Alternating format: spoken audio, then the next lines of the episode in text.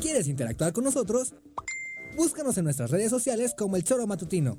Agréganos en WhatsApp al 777-443-4208. ¿Y por qué no? Sintonízanos desde la página web www.elchoromatutino.com.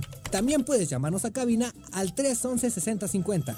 De lunes a viernes, de 1 a 3 de la tarde por Radio Desafío. Somos la mejor revista informativa del país. Somos...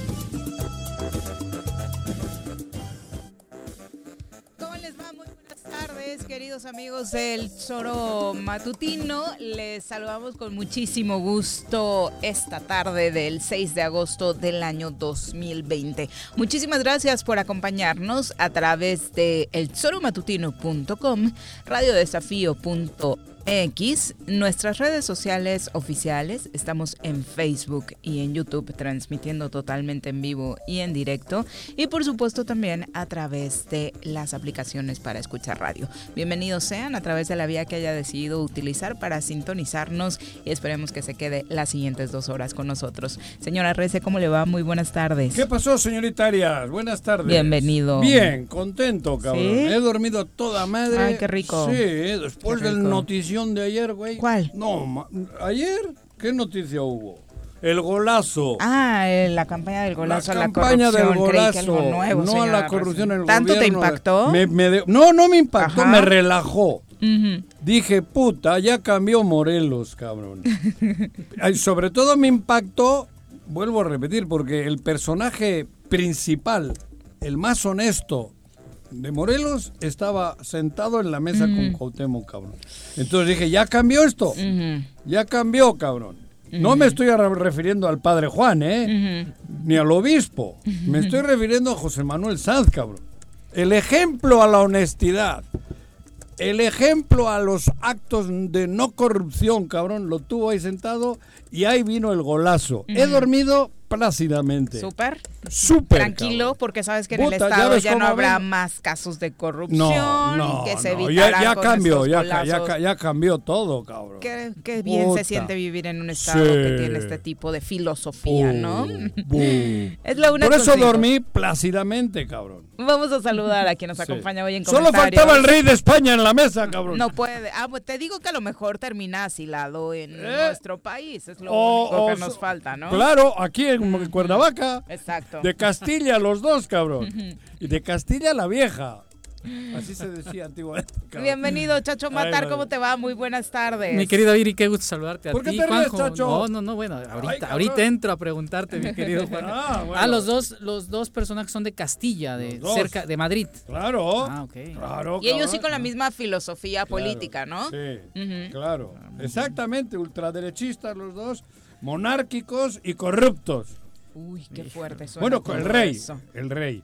El rey es corrupto. ¿Y si este se, se salió de, de España el Por eso, claro. Sí, Juan Carlos I el yudoka. Así le decían de chavo. Juan Carlos I el yudoka. Con muchos casos que investigar, por supuesto. Y ah. esta situación de su salida de España deja mucha tela de Yo le diría a Cuauhtémoc, cabrón, que aproveche que lo acerque y que lo ponga a su derecha. Sanz a la izquierda y él a Golazo, cabrón. Hablando de los golazos a la corrupción, ayer en esta presentación de eh, esta campaña, el gobernador del estado habló sobre el caso Villarreal también. Al final eh, se le cuestionó sobre pues cómo había quedado esa relación, sobre todo después de lo que el secretario, eh, ex secretario Villarreal había declarado tras su salida este, este lunes. Escuchemos lo que decía el gobernador.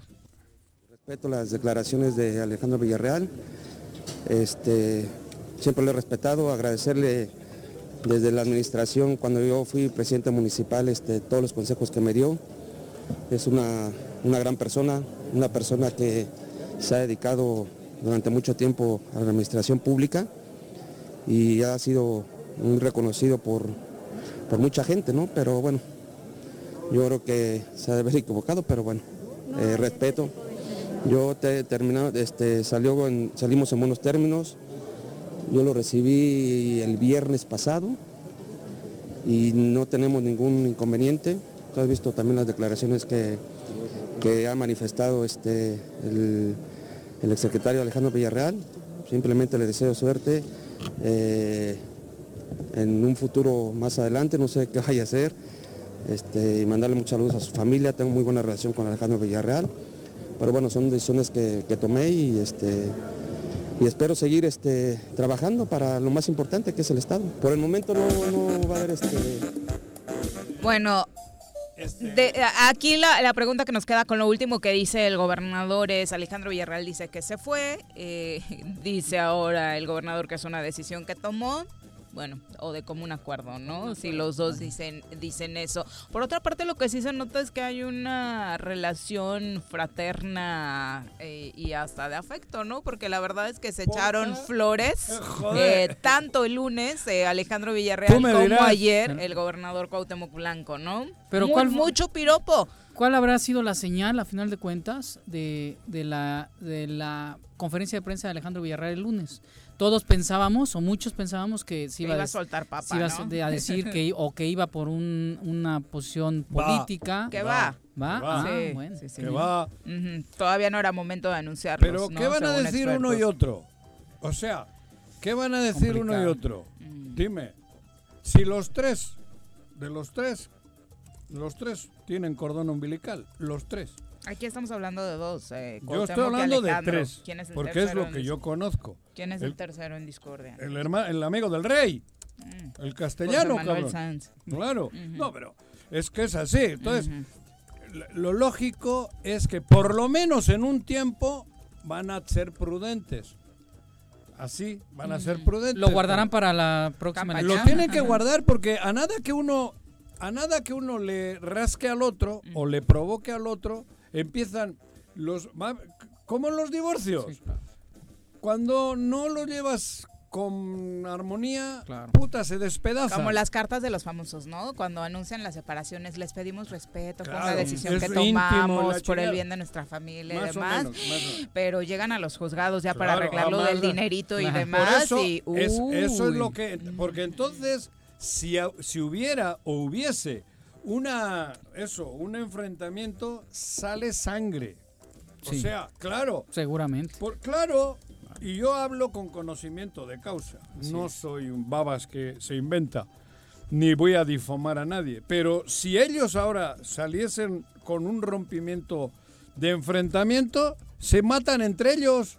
Se matan entre ellos. Entonces tal vez no lo haya, porque quiere decir que ni a uno ni a otro le conviene un enfrentamiento porque en esas raspadas que se van a dar no va a sobrevivir ninguno. Claro, exactamente. Eso es por eso te digo la forma tan valiente que ha hecho Villarreal de salir porque sabe que el otro le va a decir lo que ha dicho hoy.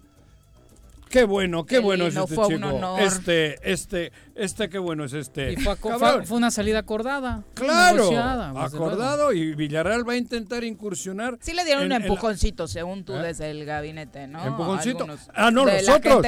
Los que no tienen cordón umbilical con él, ni Pablo, ni Ulises, ni, ni, ni este Hugo Eric, ni otros, no tienen cordón umbilical con él.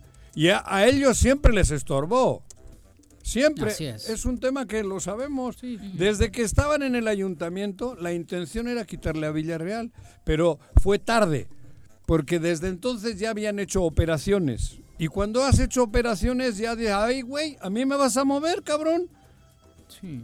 ¿Me vas a mover de dónde? Ya había muchas manos si somos sucias socios, en ese claro. momento, ¿no? Él fue muy vivo. Él no controlaba el ayuntamiento y logró que se fuesen los Yáñez. Porque ahí sí no tenía la forma de, manipular como a. Sanz, porque Sanz no tenía ni puta idea. O sea, Villarreal eh, fue el operador de la salida de los Llanos. Claro, claro. Sutil. Que nueve, que nueve. Sutil, es muy sutil. Y o logra eso porque no tenía el control del ayuntamiento, porque realmente los Yáñez sí se imponían. Y digo los Yáñez, Roberto y Julio. Porque tenían sus intereses personales. Pero además muy porque ellos, fuertes. ellos en ese entonces, ellos lograron la alcaldía. Claro, exactamente, sí, No, sí. Los otros vinieron de, de Pachanga. Todo el esquema lo armaron ellos. Ellos. Era su triunfo, fue su Y en campaña poco tiempo exitosa. Villarreal logra convencer a Sanz, que no es nada difícil si le pasas un poquito de aceite, que tampoco me imagino que le llegaba lo suficiente de los Yañez, porque ahí se equivocan los Yañez. Los Yañez le tenían que haber pasado un poquito de aceite. Y no lo le- hicieron. Yo lo poquito, solo un poquito oli- oliva para las ensaladas, pero para el y motor del quería, carro, y quería uno, dos, tres. claro, uno, dos, tres. Ándale. bueno, ¿qué pasa? Capullo, quería capullo. ¿Cómo va a seguir operando este tema financiero en Morelos después de toda esta crisis que ha desatado el COVID-19? Se han reactivado temas y parece que van bien, están contentos los secretarios, al menos así lo eh, destacaba el titular de la Secretaría de Desarrollo Sustentable con el tema de la verificación, por ejemplo, que ahí está avanzando y contrario a lo que pudiéramos esperar, dicen que traen buenos números, que la gente sí está yendo a pagar, a realizar este proceso y obviamente eso los tiene muy felices. Escuchemos. A ver. que de 20 mil que nos faltaban, llevamos 17 mil, que nuestra idea era antes del 10 de agosto. Vamos muy bien porque acuérdense que el 10 de agosto ya empieza la Ciudad de México y la Ciudad de México ya empieza con rosa. Nosotros de estos ya casi tenemos todos nuestros amarillos que nos hicieron falta y ya estamos con rosas también a partir de, este mes de agosto. Entonces vamos bien en los números. Este, hoy día acuérdense que estamos en el tema de la pandemia.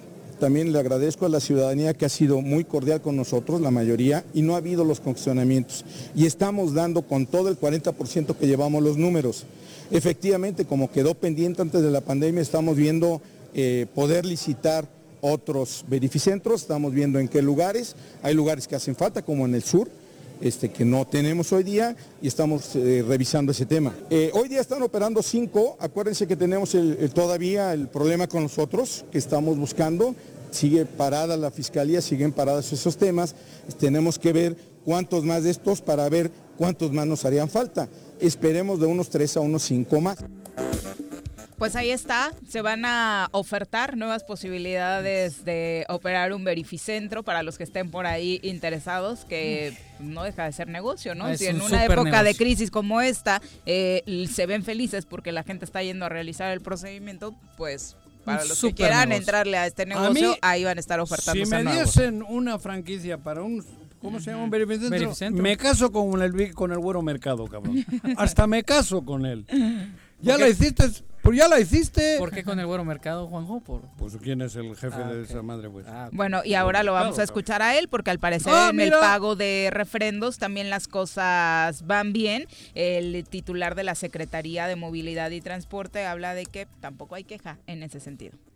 a semáforo amarillo, vamos a atender por, por citas, ¿sí? Ya estamos listos, ya las oficinas, tanto la Secretaría como las delegaciones, ya están listas, ya están preparadas también, ya se acondicionaron para atender a todos los ciudadanos que tengan que pagar refrendo. Si hago una aclaración, que el refrendo lo pueden pagar de todos modos, o sea, no necesitan ir a, la delegación ni a la propia Secretaría, lo pueden pagar por línea, lo pueden pagar en cualquier banco y después posteriormente ya nada más van a recoger la tarjeta.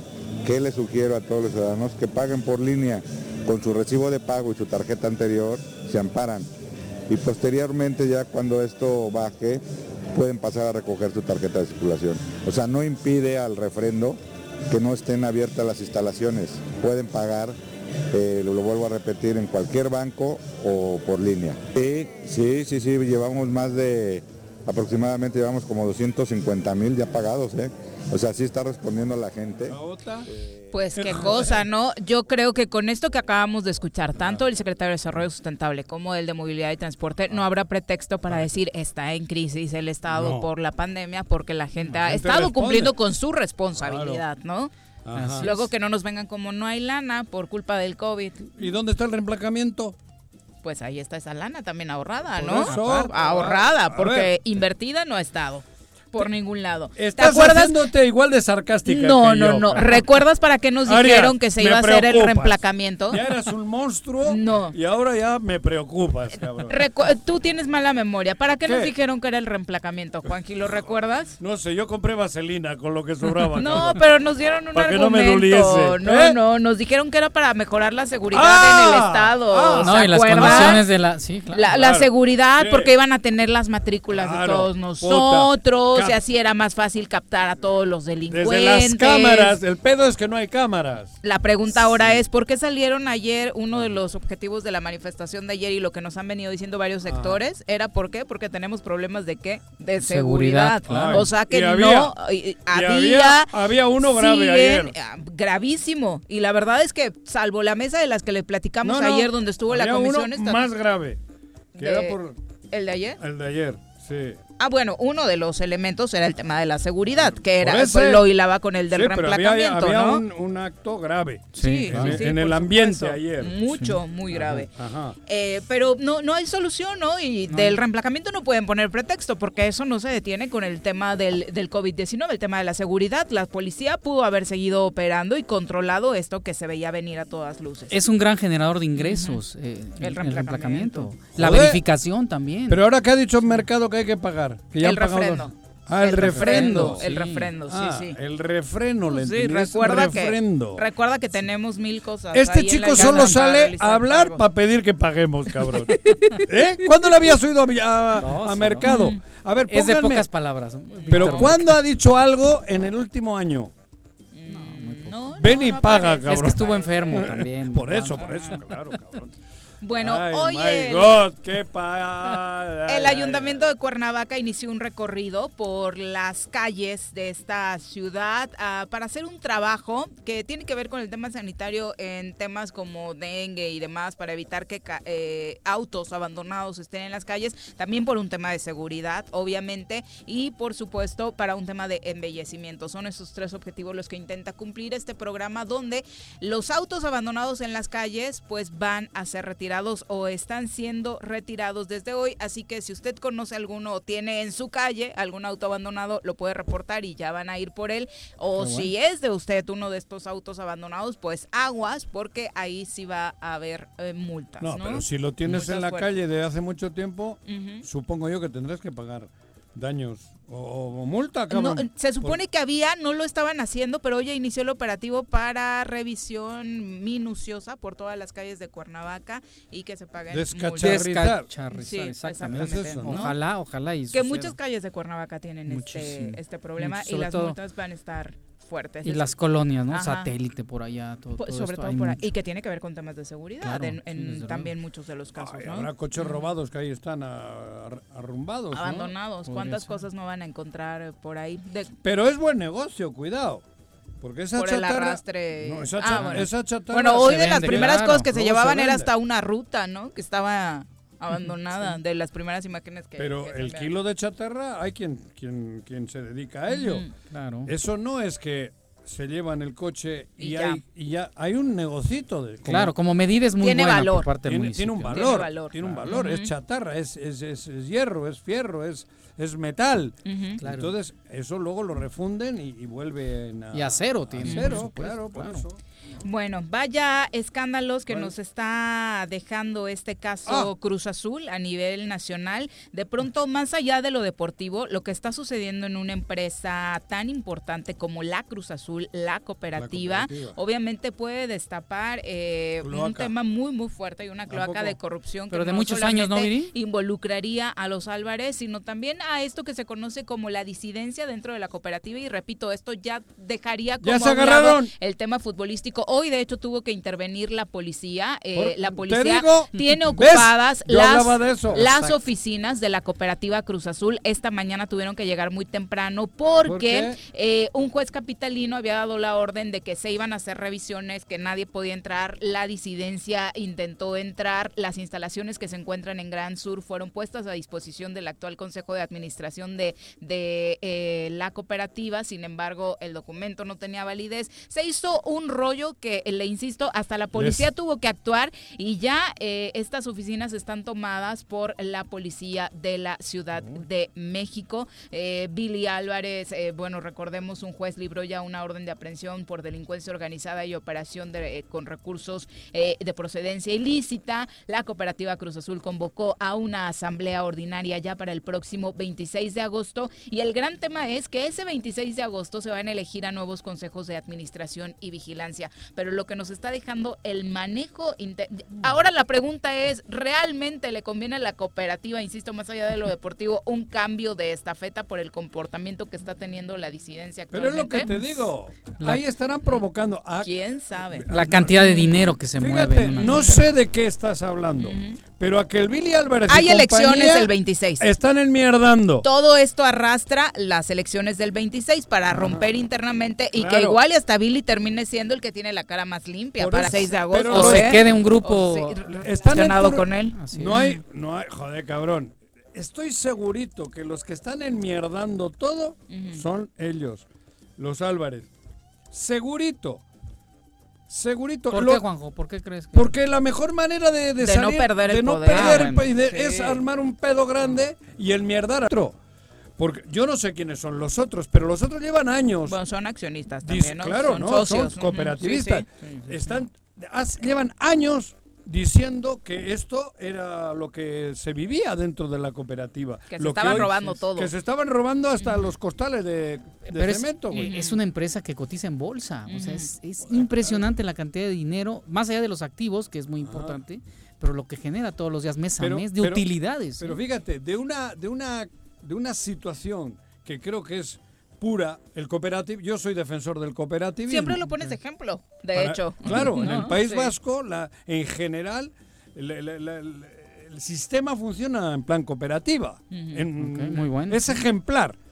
Pero ahora es como con esta mierda, tanto tiempo, porque el cooperativismo este ya estaba desvirtuado, porque el cooperativismo es rotativo. Así Se van moviendo y estos cabrones se enquistaron ahí Ya era dentro. como un líder ya no era cooperativa. Eso era un, un feudo de poder de ellos terrible. De hecho, El a nivel colectivo, rota los mandos. mu- mucha gente rota. cree que Billy Álvarez es dueño de. Cruz Azul precisamente Sí. por los años y- que, que claro, lleva siempre, haciendo de las suyas, no, ¿no? O sea, por eso, esto ha sido un cooperativismo sui generis. Disfrazado. Disfrazado, más es como, Más como un tema es una república monárquica. Es claro, esto es una república mon- y ahora los Álvarez tantos años de poder están enmierdando para que no no no renazca el, el cooperativismo verdadero. Estoy casi seguro que por ahí va. Y Sí, habrá dentro algunos- de las cosas que Fue- hizo Billy Álvarez, más allá del equipo, fue rentar maquinaria, equipo de la Ah, cooperativa joder, para cabrón. quedarse con los dividendos, firmando. Sí. documentación como si hubiera estado avalada por los más de 700 Falsificando. socios, falsificando documentos, en fin, e incluso haciendo Otro- venta. Es típico, pero es que Mm. es un ejemplo más de lo podrido, que me disculpen, de lo podrido que está el país. Claro. O sea, cabrón, esto es un ejemplo más, Sí, porque es una, es una gran empresa mexicana, ¿no? Así se le. pero cooperativista. Sí, claro. Cooperativista es que aquí dentro Decidimos todos. todos somos Así es. iguales. Así es. Y mira lo que les ha hecho, mocos. No- Mocos porque... y llevan años, años. o Claro, sea, años. y te metes en el fútbol con Hurtado, que era su operador, son multimillonarios, pero multi, Solo del en fútbol, dólares. más solo lo que del implica fútbol. la cooperativa, la Pero dinero de la cooperativa. Porque el dinero que movían en el fútbol salía de la De cooperativa. la cementera, sí. Porque compraban los jugadores, pagaban a los jugadores con el dinero de la cooperativa. Cuando los traían gratis. Ha sido un negocio mayúsculo. Tú Div- sabes lo que es todo. Era el equipo en el mundo que más extranjeros cambiaba cada temporada. En Pero el mundo. extranjeros de medio pelo. No, pues, eh, sí, sí, Extranjeros de extranjeros. medio pelo, la mitad de ellos. Ajá. porque los conseguía gratis y en el viaje, en el avión, cuando llegaban al aeropuerto internacional de la Ciudad de México... Ya había una intermediación. 6 millones, 7 millones, 10 millones. Y esos eran los que la cooperativa pagaba, porque ellos los traían gratis, hurtado. Esto es conocidísimo, no es una chaqueta mía, ¿eh? Y ves, pero ¿saben los años que llevan haciendo eso? Eso es el pues, modo bueno, desde que pues yo, creo... sí, mira, seguramente... yo desde lo, desde el 90. Yo creo que todavía hasta el último título, y no porque haya sido el título, teníamos extranjeros, teníamos extranjeros de, buen nivel, ¿no? Que triunfaron no solo en Cruz Azul y, demás, seguramente.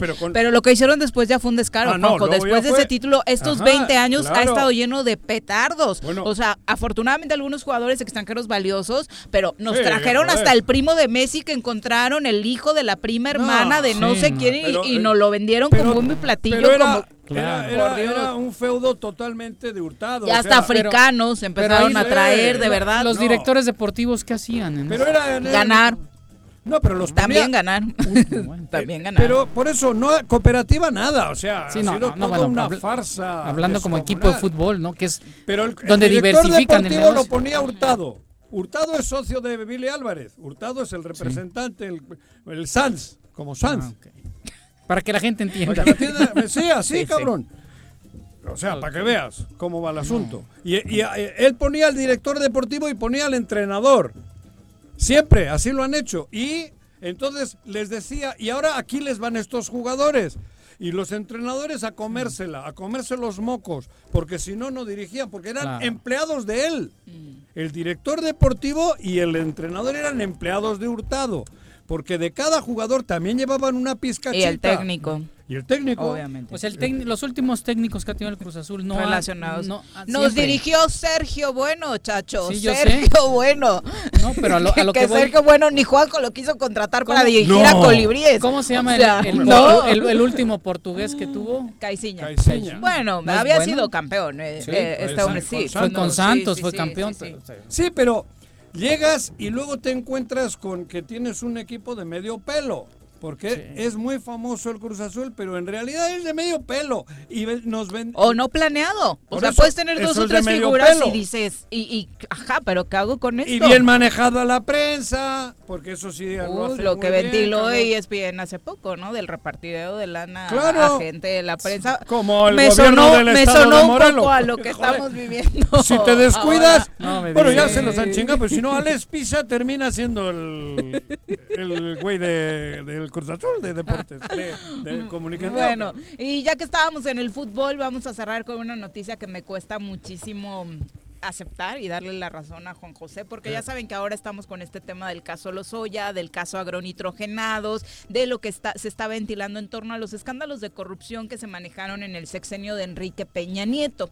Y ahora, eh, de acuerdo al sitio informativo Código Magenta, ha salido a ah, relucir la relación que tuvieron cercana, cercana, cercanísima en el sexenio de Enrique Peña Nieto con un hombre llamado Florentino Pérez, ¡Oh! que si usted no ubica es nada más y nada menos que el presidente del Real Madrid. dije. En esta investigación se habla de que en julio de 2013 Florentino Pérez, presidente del Real Madrid, y el expresidente Enrique Peña Nieto mantuvieron una reunión en la que trataron dos temas. Uno, relacionado con la planta agronitrogenados. Un contrato de 485 millones de dólares. Porque, ¿se acuerdan? Hay, hay, que recapitular. La semana pasada les dijimos, les contamos esta historia donde Lozoya le propone a Peña ah. comprar una planta chatarra, que era agronitrogenados, por la que iban a pagar 200 eh, millones de dólares. Pero, Peña no quería, le, dije, le dijo, no, ¿cómo crees que vamos a comprar esto? Pero después le dijeron, nos va a salir vara rehabilitarla. Y dijo, bueno, ok, va. Me convenciste. me ah, convenciste. El siguiente, ese ya quedó aclarado, ah. hasta parece, dice AMLO, que nos van a regresar dinero y demás. El punto es que cuando buscaron quién la rehabilitara, una de las opciones fue la empresa de Florentino ah, Pérez. Florentino Pérez llegó con Enrique Peña Nieto y le dijo que ellos podían encargarse de rehabilitar esta planta por ¿Quién jugó en el Real Madrid? Por 400, allá voy, por 485 millones de dólares todo este dinero fue utilizado por gente de Emilio Lozoya, Ah. Alonso Ancira y hasta la constructora Odebrecht, que ya es cuando entra de lleno en el sexenio de Enrique Peña Nieto. Fíjate. Ese fue el primer tema. El segundo tema Ahí fue de Enrique.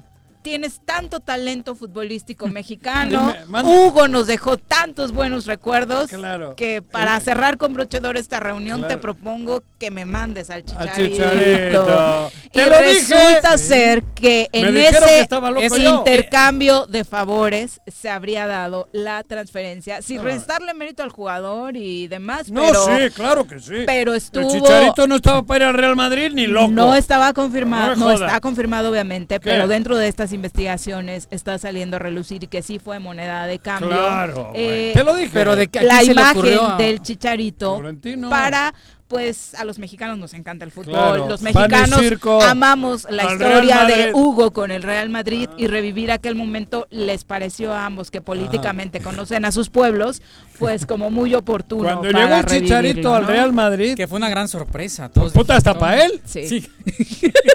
hasta para él.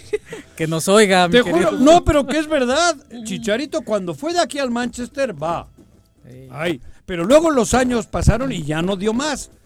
Cuando peor estaba, aparece en el Real Madrid. Llegó al vestidor y Ramos le dijo, oye, ¿y este güey qué, cabrón? ¿Viene al cuerpo técnico? ¿Qué? Se preguntaban. Y resulta que era para jugar, Para cabrón. jugar. Porque en el momento que llega al Real Madrid, el Chicharito ya, ya había... ya- no dio, el- no dio. Sí, no. no. dio, de verdad, cabrón. Pero era este Va, negocio. Un, un par de goles. eh, les ayudó en la No, Champions ya, en unas semifinales con un sí, gol bueno, frente al bueno, ya, Atlético. ya. Con actitud, sí. actitud. Hizo muy buen Sí. muy bueno. vestido. Bota. Le pintó, Bueno, le dio el caso, manos de- el caso es que esta reunión se dio, eh, le decíamos, en julio de 2013 y uh, seis meses después se da la contratación del Chicharito fichado por 6 millones de dólares por el Real Madrid. Aquí el dato para los que se estén preguntando qué tiene que ver el fútbol con agronitrogenados y demás es que el presidente del Real Madrid, Florentino Pérez, además de ser presidente del Real Madrid, es socio mayoritario Claro. de una empresa cuyo nombre oficial es Cobra Instalaciones, eh, que de la mano con otra empresa suya, Avianza, es subsidiaria de constructoras y a Eso, través de esto hizo- open uh. en el mundo y en México han claro. tenido ingresos, eh, según el Uh, reporte ¿de oficial en mil- 2016 de 7.886 millones de pesos. Chíngate esa mandarina. A ese nivel. Ahora, Eso. gratamente, lo- Eso. Lo, tengo que decir, Me duele es aceptarlo. Exacto. el tema de López Obrador que está con todo metiéndose al tema de... ¿Pero es mentira o qué? ¿Es humo? ¿Es cortina de humo? Decía Jorge Mite el otro día aquí. Y Paquito Santillán me decía. no. ¿Es cortina de humo? No, para nada. No, Ah, cabrón. no ahí sí hay Por que eso- reconocerlo. Esto no es cortina de humo. No. Esto es un escándalo.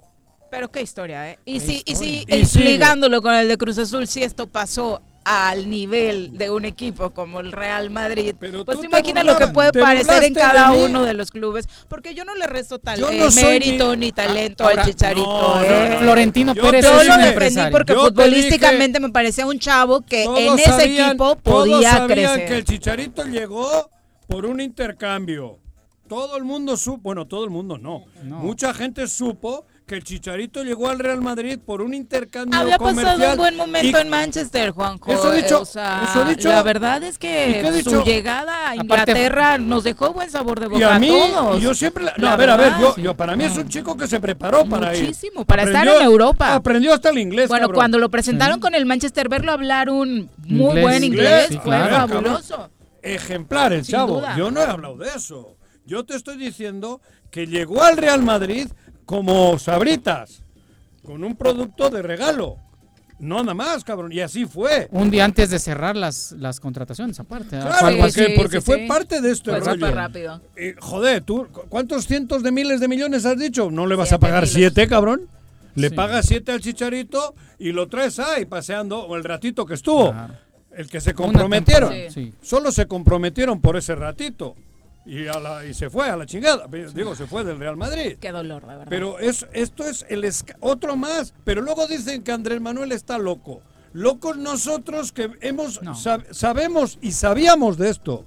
Olía, olía. No, joder, cabrón. Es ese la una Florentino es el presidente del Real Madrid. Cabrón, es, ese sí que es multi. Gran empresario. Claro. multi- multimillonario. Ese tiene al Real Madrid, pero como trampolín de negocios. Y luego encima, como tienen tanto dinero, tiene buen equipo. Pues el equipo le sirve para cerrar este tipo de negocios. El valor de la Así marca. como se acostumbra en otros puntos a cerrar negocios con una comidita, acá Peña, los mexicanos pues no le ofrecieron un contrato en un equipo, le ofrecieron una casa para su esposa, Ah, ¿no? La ¿Y, constructora y dónde Higa. está Peña Nieto hoy? ¿Dónde? Preocupado porque su novia tiene COVID. ¿De dónde? Uy, ¿De dónde es su novia? Mexicana. ¿Pero dónde, dónde Ah, andan? está- andan en España. Ah. andan en España, Ah, pero... Que viva España. ¡Que pero- viva! Sí, pero está preocupado porque Tania tiene dio positivo ¿Sí? en COVID-19. A Tania, ver si no la- se la enferma. diputada? No, su novia, Tania Ruiz. Ah, se llama Tania la- la novia. Está- A ver si Quique no termina también positivo. Es la ¿Eh? una ¿Peña cosa- Nieto? Sí. No me jodas.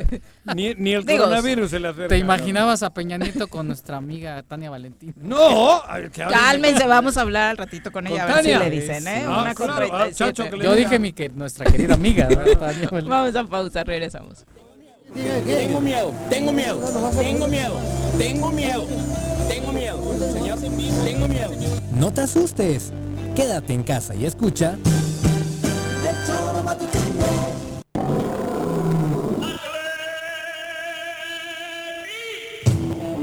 ¿Quieres formar parte del mejor equipo de fútbol? No te pierdas la oportunidad de convertirte en un león. Atlético Yautepec convoca sus visorías 2020 para las categorías 2000, 2001 y 2002.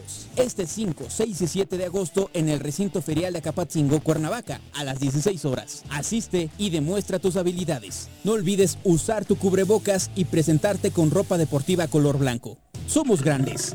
Somos Atlético Yautepec. Jutepec tenemos compromisos claros. Mediante acciones coordinadas buscamos disminuir las brechas de desigualdad entre hombres y mujeres. Ante esta situación inédita producto de la emergencia sanitaria, no estás sola. Seguimos apoyándote a través del número 777-510-2449, en donde podrás recibir orientación jurídica y psicológica. Ayuntamiento de Jutepec, gobierno con rostro humano. En el Colegio Cuernavaca estamos listos. Iniciamos clases en línea desde nuestra plataforma digital el 24 de agosto para kinder, primaria y secundaria con el mejor programa académico. Aprovecha un 10% de descuento en tu inscripción. Conócenos, colegiocuernavaca.edu.mx. Su camino al éxito. En apoyo a tu economía durante todo el mes de agosto, el sistema de agua potable de Emiliano Zapata tiene para ti 100% de descuento en recargos y gastos de cobranza. Te esperamos en las oficinas de no reelección y la central de abastos. Llámanos al 368-2376 o 777-608-7613. Te estaremos recibiendo con todas las medidas de sanidad. SIGAPES, Administración 2019-2021. Cafetería, tienda y restaurante Punto Sano. Contamos con comida vegana y vegetariana porque nos preocupamos por tu salud. Ven y conoce nuestros productos orgánicos y suplementos alimenticios. Al interior de Plaza Andrómeda, local 19, en calle Pericón, Lomas de la Selva. Contáctanos al 372-3514 o búscanos en Facebook como Punto Sano Cuernavaca. De 60 toneladas de cacharros y 445 llantas han sido recolectadas en Xochitepec gracias al operativo de descacharrización. Para seguir combatiendo al mosco transmisor, iniciamos ahora las labores de nebulización en predios, casas y fachadas. De 6 a 8 de la mañana y de 7 a 9 de la noche, la Brigada de Salud recorrerá calles y avenidas de las 14 regiones del municipio. Abre puertas y ventanas de tu domicilio. Si realizas venta de alimentos, mantén tu negocio cerrado. Recuerda, sin criadero no hay mosco y sin mosco no hay dengue, sí que chikungunya. Gobierno municipal, estar bien te lo mereces. Quédate en tu puta casa. Quédate en tu puta casa. Quédate. Y escucha.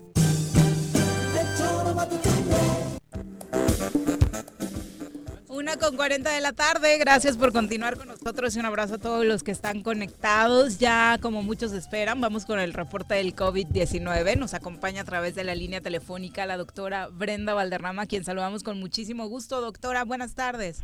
Hola, muy buenas tardes, Viri, Juanjo, Jorge. Doctora, qué gusto saludarte. Igualmente. ¿Cómo estás, Doctora, Brenda? te, le- te hemos leído eh, preocupada, enojada. eh, ¿Cuál es el sentir por este tema que sigue manejándose a través de redes sociales sobre el dióxido de cloro? Bueno, en redes sociales y en medios informativos, desafortunadamente. Y, entre- y en las familias, y en los negocios, y entre compañeros. Realmente es, es, eh, es preocupante, mira. Eh, supongo que lo dices por el tweet. que Sí, exacto, explicando exactamente pues Sí, la base porque- científica, ¿no? Sí, sí, mira, eh, realmente es, es muy difícil porque se requiere un poco, muy, muy poco conocimiento de química para saber que la combinación de cloro y oxígeno es lo peor que le puedes dar a una persona. Y, este compuesto de dióxido de cloro es extremadamente tóxico, por eso lo usan para desinfectar, porque es tóxico. Y no hay ninguna razón para que no sea tóxico para humanos. Es tan tóxico, es francamente venenoso comparado con otros compuestos.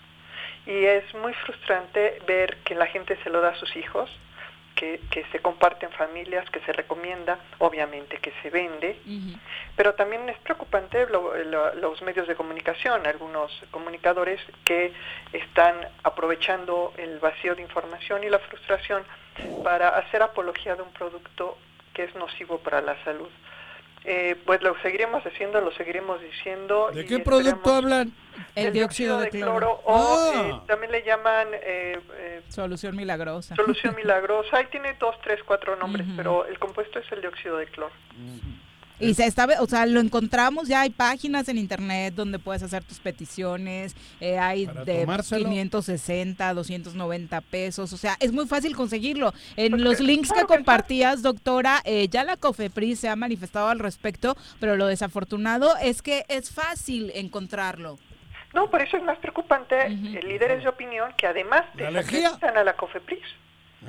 Ah. Sí, porque en realidad de ahí viene toda esta polémica de haber dicho que la COFEPRIS está coludida con quién sabe quién para, acá- para, para dañar a la población, quitándoles la oportunidad de curarse con el dióxido de cloro, lo cual además es, es- es una manipulación emocional de la situación. No nada Pero más el dióxido de cloro no quema.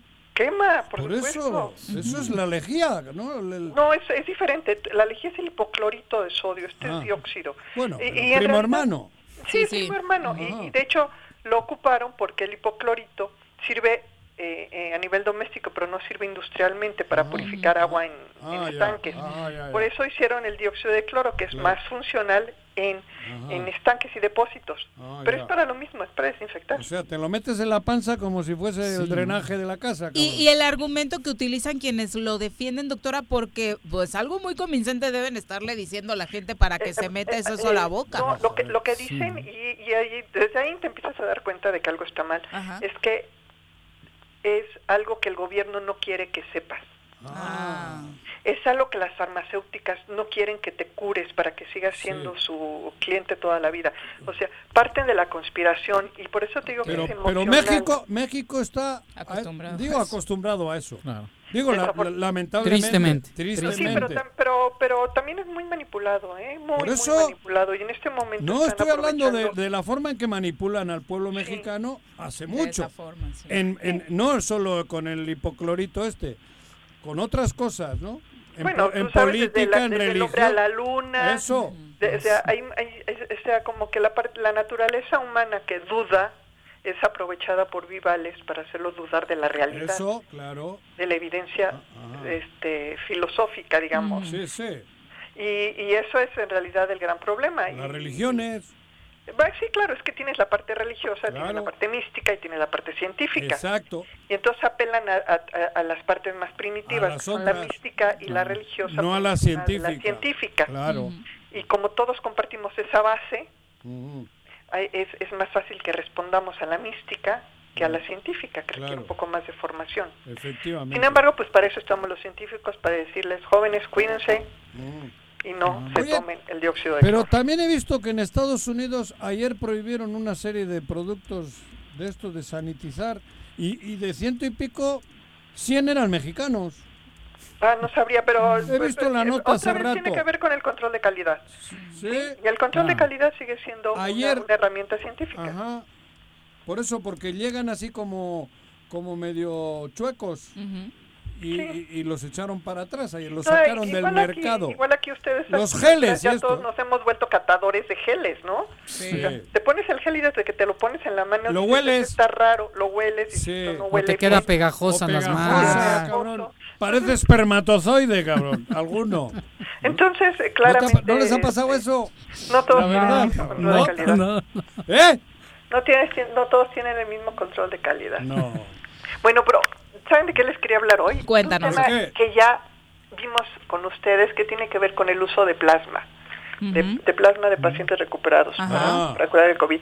Eh, eh, si recuerdan muy, muy al inicio, desde los primeros casos en China, se empezó a buscar pacientes recuperados para extraer plasma bajo la hipótesis de que esos pacientes que se llegaron a recuperar deben tener, eh, haber desarrollado algún tipo de, defensa inmune contra, contra el virus. Y entonces se, se, eh, se, se empezó una, una campaña que inclusive en México la hay, aquí en Morelos la hay, Claro. que dice dona tu plasma, si te Ajá. recuperaste dona plasma. Bueno, pues déjenme decirles que hace como dos meses platiqué con ustedes de que se había pasado la primera prueba sobre 5.000 pacientes.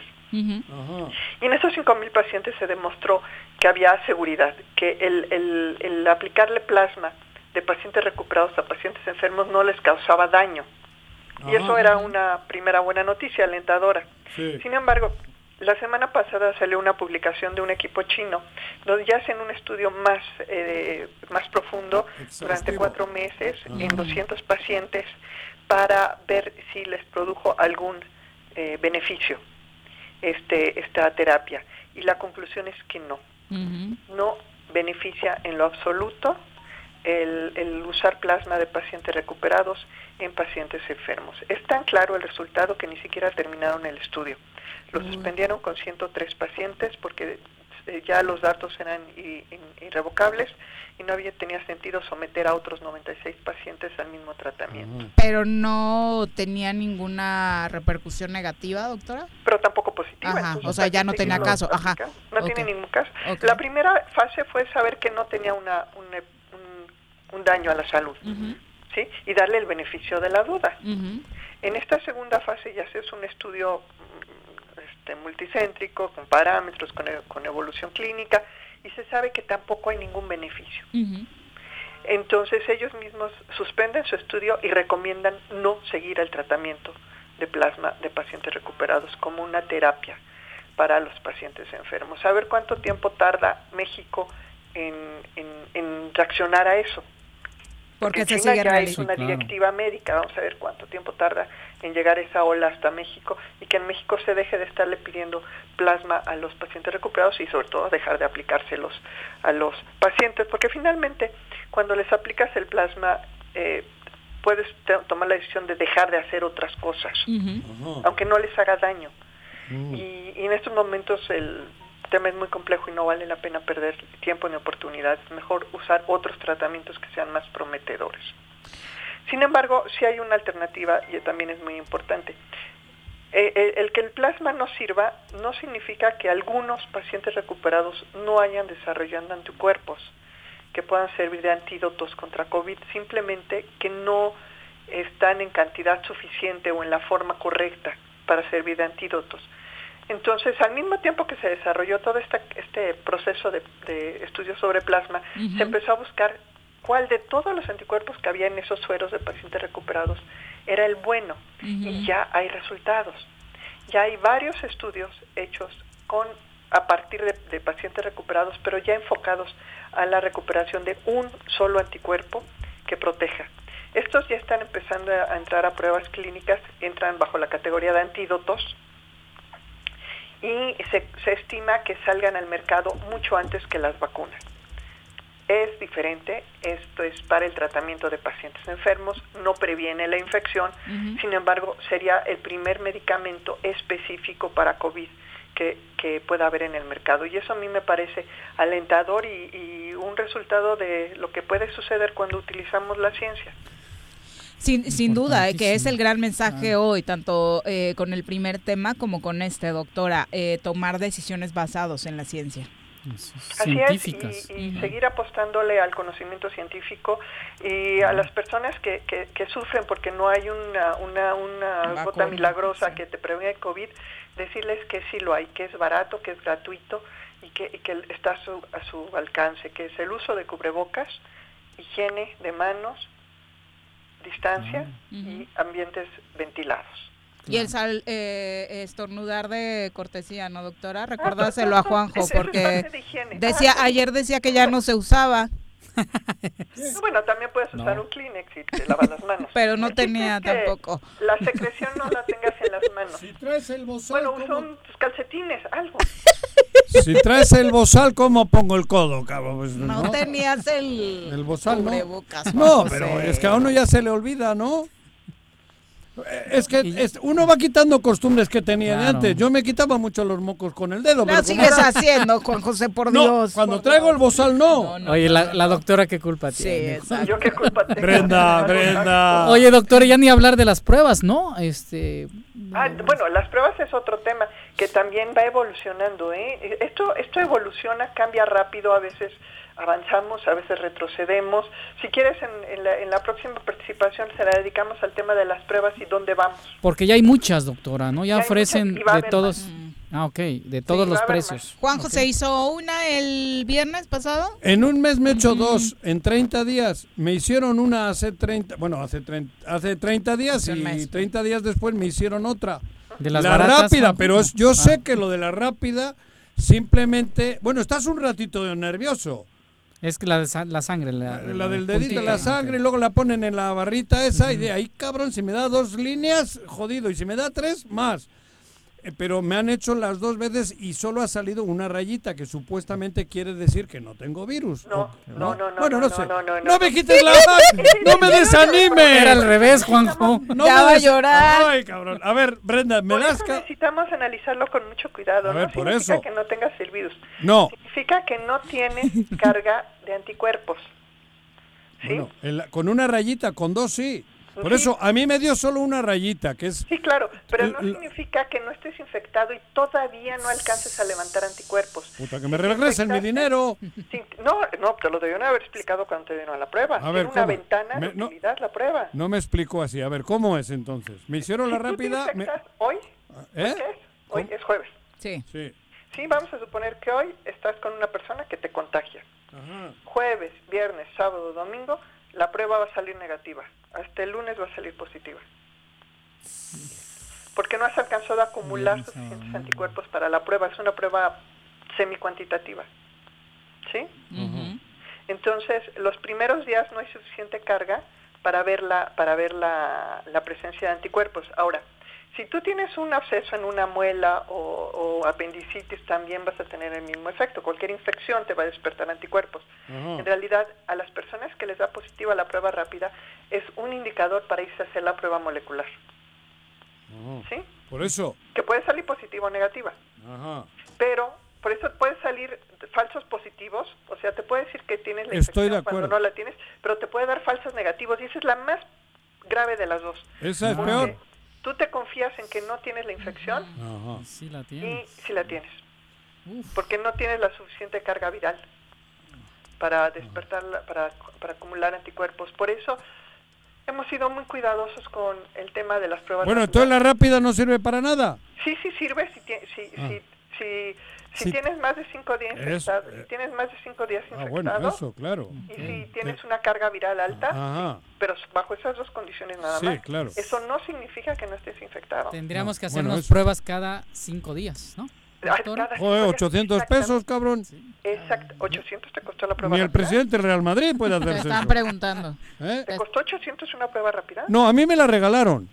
Pero es, es carísimo, 800. Sí, el amigo Pero ese es el costo de quien te la regaló. Exacto. Sí, es lo que le, sí, pero es carísima, ¿eh? Aguas también. No, no. Hay, todo un mercado ahí sí, de hay pruebas mercado. Digo, además tienes dos tipos de pruebas. Tengo un amigo ferretero que a su gente cada mes les hace las pruebas. Pues sí, pero cada mes no te dice nada.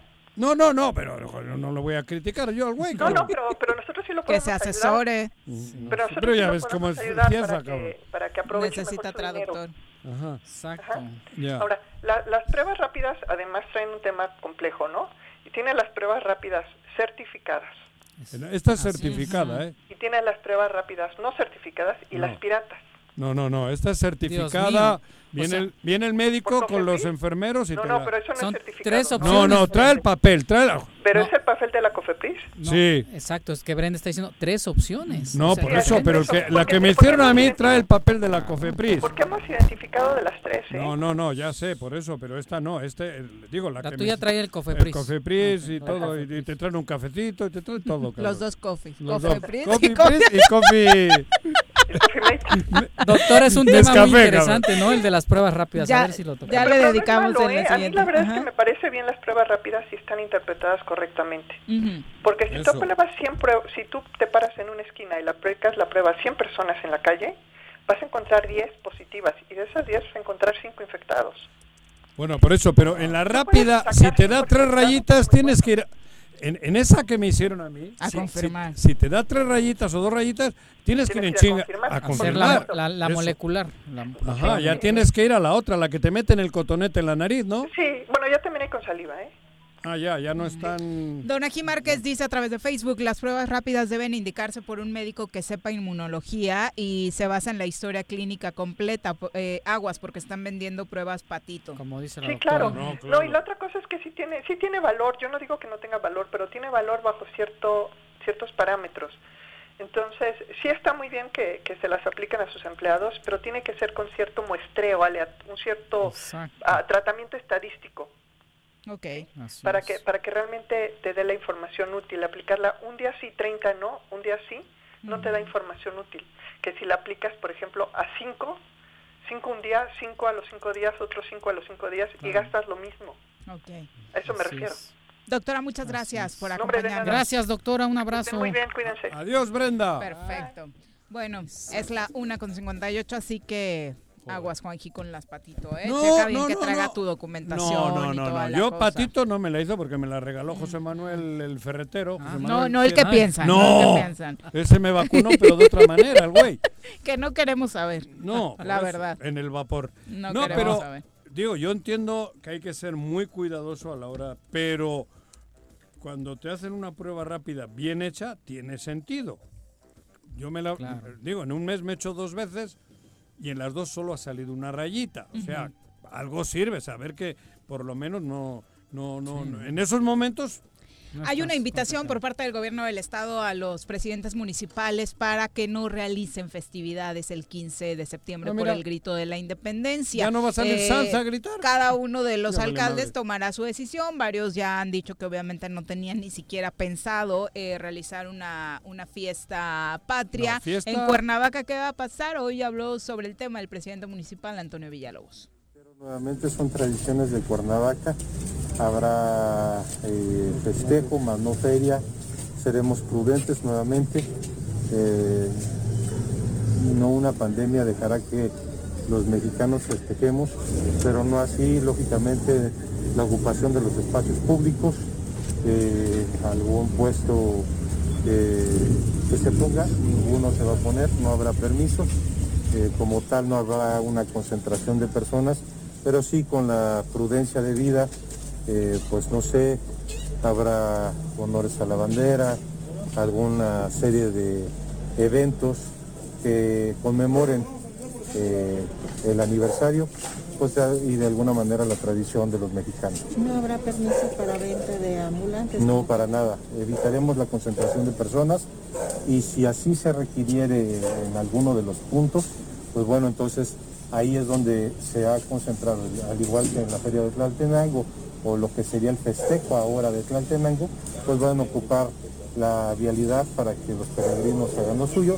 Nosotros en la cuestión del 15 de septiembre, pues bueno, dar las aperturas, los, los espacios, trabajar las, eh, las dimensiones que de- Pues ahí está eh, la Yo ceremonia cívica y les doy mi punto, ¿no? opinión. Sí. Por favor. Yo creo que el grito, si hemos sido tan patriotas, pseudopatriotas y falsopatriotas toda la vida que nos han metido unos rollos patrioteros malos, yo creo que ahora, a mí me parece que mis hijos creo que sí tienen que saber el tema de la independencia y a mí me parece que el evento, el grito, se tiene que dar. No estoy diciendo la gente en la calle. Transmitirlo, decirlo. La ceremonia cívica, como decía el alcalde, como lo ha dicho Andrés Manuel, en un sector muy chiquito de su equipo con la gente que tenga que llevar la bandera. ¿Quién va a decir que la Navidad no cenes en casa, cabrón? La Navidad la van a cenar en casa todos, casi todos.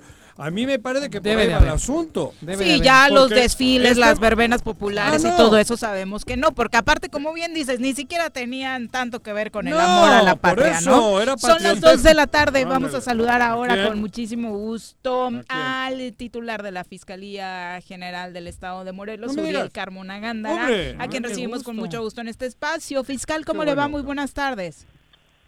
Hola, Viri. Juanjo, Jorge, Jorge Mata, sé que estás ahí. Aquí anda. Gracias, mi querido fiscal. Qué gusto nos da saludarte. Igualmente, a la orden. Fiscal, ayer se dieron una serie de protestas en Morelos hablando precisamente de que el número de asaltos se han incrementado tanto a transporte público, transporte de carga, como a ciudadanos. En, en común, eh, dentro de las declaraciones de diferentes autoridades que escuchábamos ayer, eh, pues sí decían es que la bolita está del lado de la fiscalía porque ya tienen las carpetas, ahí se hacen las denuncias. ¿Cómo va este tema? Pues tienen toda la razón, todo lo que ya está denunciado, todo lo que estamos investigando en carpetas, en procuración de justicia y persecución de los responsables, es responsabilidad del Ministerio Público, es responsabilidad de la Fiscalía del Estado y es responsabilidad del fiscal. La parte de la prevención, la parte de la vigilancia, la parte de la seguridad pública, pues es responsabilidad del gobierno del Estado. Entonces, son dos campos que se, tiene, se tienen que deslindar, pero afortunadamente trabajamos de la mano, trabajamos en coordinación con las autoridades estatales y también las federales y entonces estamos trabajando pues para dar los resultados eh, en la materia que merece la ciudadanía. Qué bueno que menciona este tema de la coordinación, porque precisamente, bueno, quien decía esto, que quien tenía las carpetas de investigación y los casos en su mano era la fiscalía, eh, pues fue mencionado por el propio gobernador del estado, Cuauhtémoc Blanco, quitándole un poquito, o al menos esa era la percepción, la responsabilidad al vicealmirante Guarneros.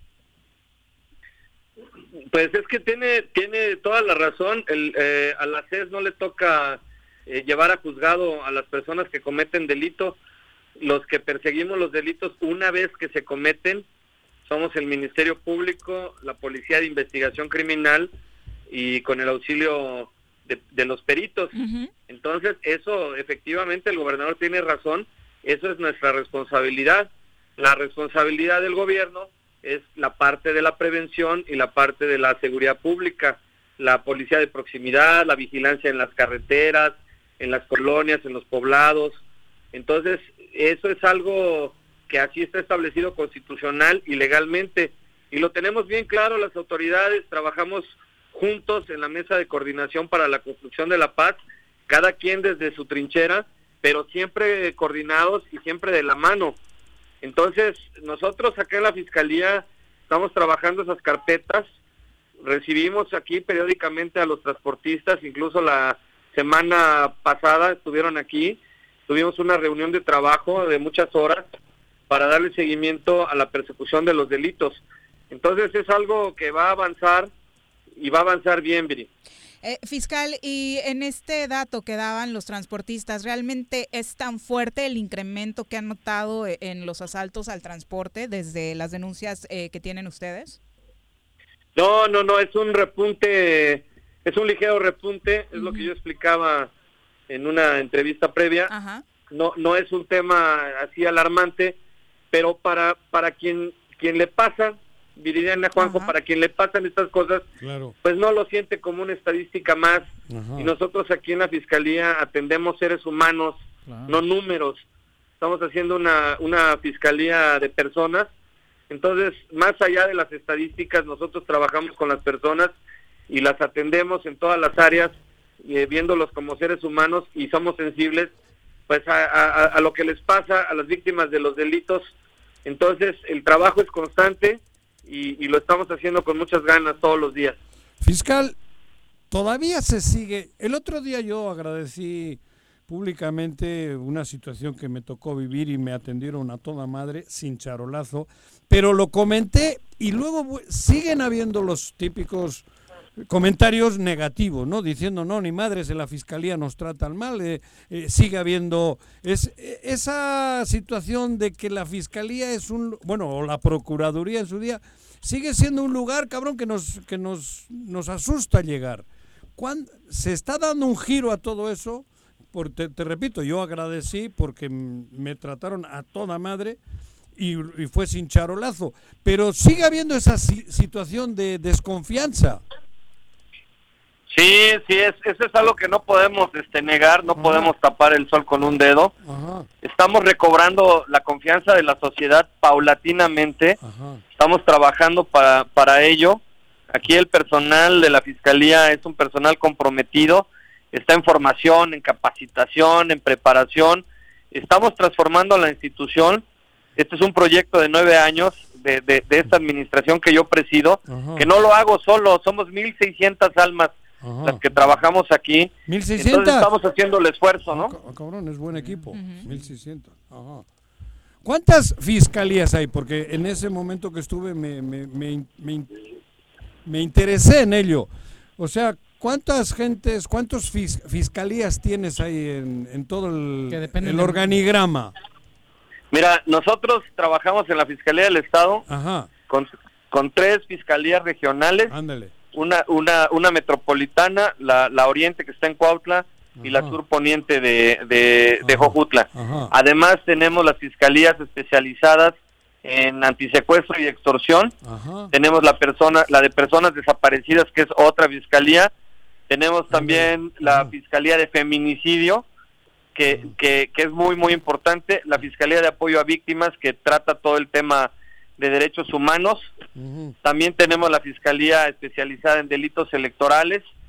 Y tenemos también una Fiscalía que es de asuntos internos, que es la que investiga los actos de corrupción al interior de la, de la institución.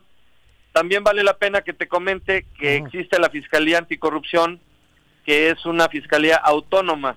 Yo no soy jefe del, del fiscal anticorrupción, sin embargo tenemos una, una relación de coordinación muy, muy estrecha, trabajamos muchas cosas juntos y pues estamos, estamos haciendo las cosas este, correctamente, con transparencia, estamos trabajando en, infraestructura. ¿Tú también has hecho el golazo? Ah, no, cabrón, ese es otro pedo, perdón. No, sí, era el siguiente tema con el fiscal. Ayer estuvo en este evento fiscal y realmente de qué manera va a colaborar la Fiscalía del Estado en esta campaña de golazo a la corrupción. Pues mira, es algo que celebramos mucho porque es un ejercicio importantísimo a partir del gobierno del Estado. Creo que esto es una, esto es una instancia de la secretaria de la Contraloría, América Jiménez, creo que ella es la que proyecta este, este golazo a la corrupción. Nos invitaron aquí a, la gente de Fiscalía y por supuesto que nos presentamos ahí a, a comprometer nuestro trabajo ahí con el gobierno del Estado. Entonces fue, fue un evento pues, pues emotivo porque el cáncer, ¿no? El cáncer que hay en las autoridades, el cáncer social es la corrupción.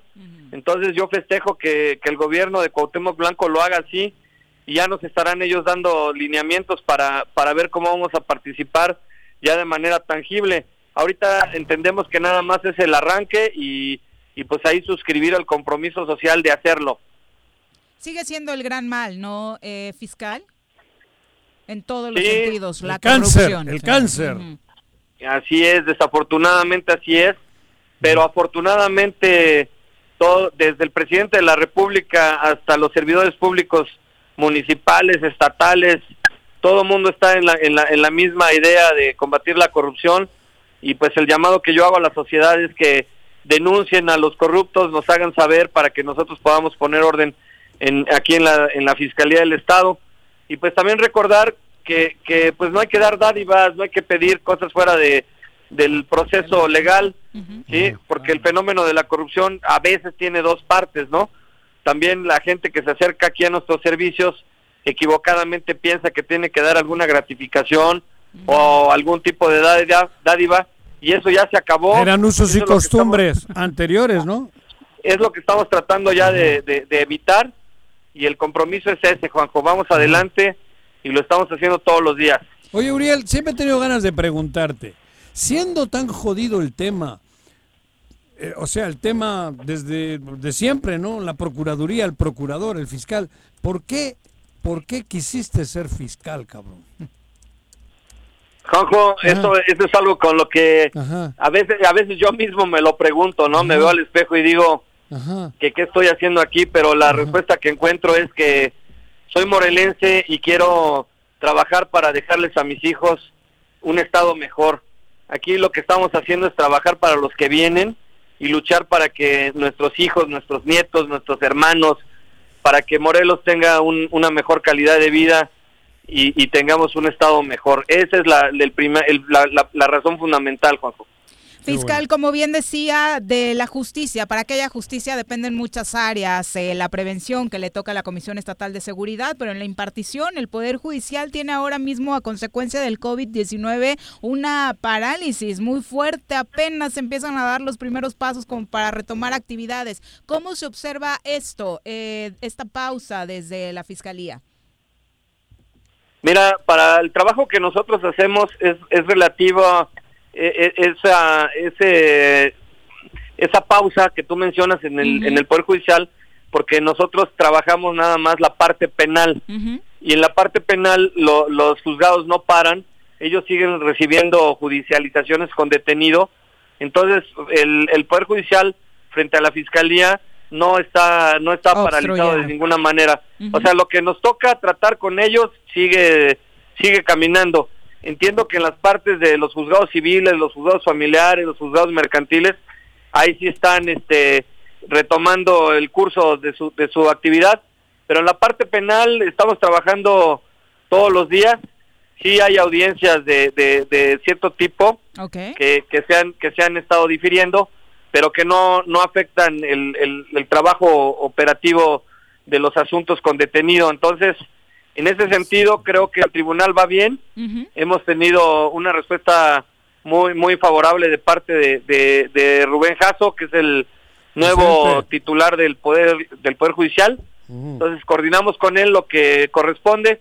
Nosotros frente al poder judicial somos parte en los en los procesos penales somos parte, ya no somos autoridad. Entonces tenemos un respeto absoluto por la actividad de los jueces, ¿no? Entonces, eh, de nuestro lado no hay queja. Eh, eh, ellos siguen siguen atendiendo los temas penales. Finalmente, eh, fiscal, este tema que nos aqueja desde hace varios años, el asunto de la búsqueda de restos humanos que desafortunadamente a causa de la delincuencia han quedado regados por el país y la entidad no es la excepción. En las últimas semanas se supo de este evento en Puente de Ixtla, donde familiares eh, de personas desaparecidas encontraron restos humanos. Eh, hubo una versión que apuntaba que podrían tratarse de restos arqueológicos. ¿En qué va este caso? Precisamente en eso, Viri, precisamente en eso. Ahí el Ministerio Público solicitó una orden para exhumar material óseo que está en, en- en ese predio de Puente Dixla y entonces se inició una excavación autorizada por juez con apertura total a los colectivos de víctimas, a víctimas individuales, a derechos humanos y otras autoridades que son observadores de nuestro trabajo. Y hasta donde vamos tenemos la, la opinión científica por parte del Instituto Nacional de Antropología e Historia de que hay restos óseos muy antiguos, restos de vasijas que incluso podrían este, ser prehispánicos y nos han dado datos preliminares de que se pudiera tratar de un entierro de un periodo neoclásico prehispánico, pero eso se tendrá que confirmar eh, pericialmente, científicamente, y si es el caso, pues estaremos dando cuenta a la sociedad y pues por supuesto también al juez de que nos autorizó la exhumación para concluirla, ¿no? Pero eso es algo que todavía no está definido, esperemos que en próximos días ya tengamos una una este respuesta final para ese tema. Fiscal, pues muchas gracias por la comunicación. Al contrario, gracias, Gracias, Juanjo, este, gracias. saludos a todos, Un gusto. este, Ah, me dieron ahora sí mucho tiempo al aire, es algo que se, que se agradece, ¿eh? Ay, me debes un desayuno. ¿A qué no va a ser Sí. gratis, cabrón? Ah, no. No, no me vayas a querer cobrar el, el buen comentario, ¿eh? Un desayunito, Que cabrón. no se debe dar nada por fuera, Juan José. ¿Cómo? Unos Muchas gracias, fiscal. Gracias, Un- fiscal. un par de abrazo. huevos. Estamos, co- estamos combatiendo la corrupción, amigo. Pero con un par de huevos no creo que llegue corrupto, cabrón. No me Te jodas. Te mando un abrazo. Abrazo, fiscal, abrazo. Buenas tardes. Son las 2 con 16 de la tarde. Ya no practiques esas cosas, Juanji, ¿Cómo? si no va a ser autogolazo a la corrupción. Ay, güey. Son las 2 con 16. Yo volante por derecha. Volvemos. en casa. Quédate en casa. Quédate en casa. Quédate en casa. Quédate, quédate, quédate. Y escucha.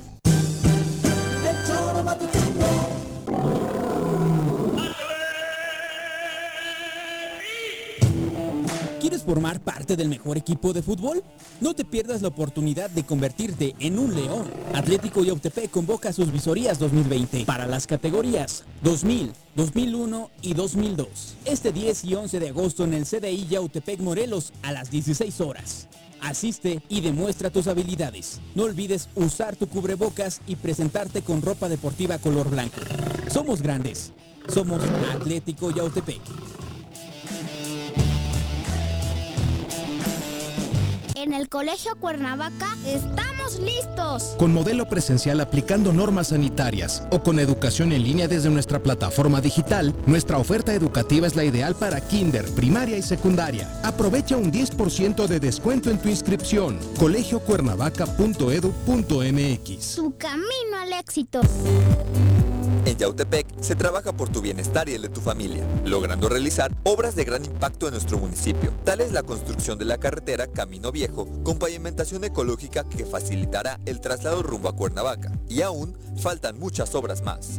Agustín Alonso Gutiérrez, continuidad en el progreso.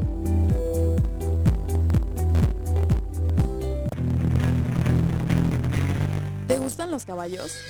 ¿Tienes uno? ¿Sabes montar? ¿No? ¿Quieres aprender? Conoce los beneficios de hacerlo en Rancho de la Media Luna en Huitzilac. Contáctanos al 777-155-1062.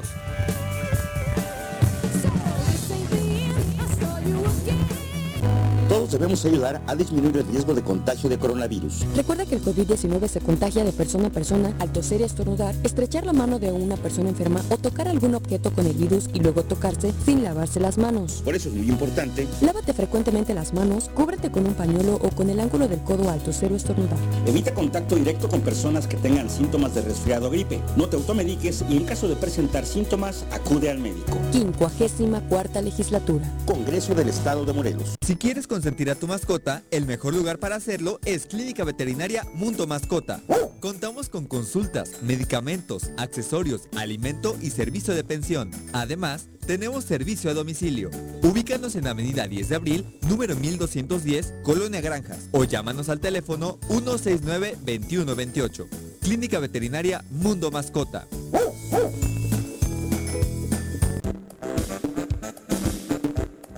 ¿Quieres interactuar con nosotros?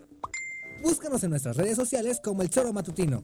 Agréganos en WhatsApp al 777-443-4208. ¿Y por qué no? Sintonízanos desde la página web www.elchoromatutino.com. También puedes llamarnos a cabina al 311-6050. De lunes a viernes, de 1 a 3 de la tarde por Radio Desafío. Somos la mejor revista informativa del país. Somos... Me amarran como puerco. Mire. ¿Quién te manda a salir en plena contingencia? Quédate en casa y escucha.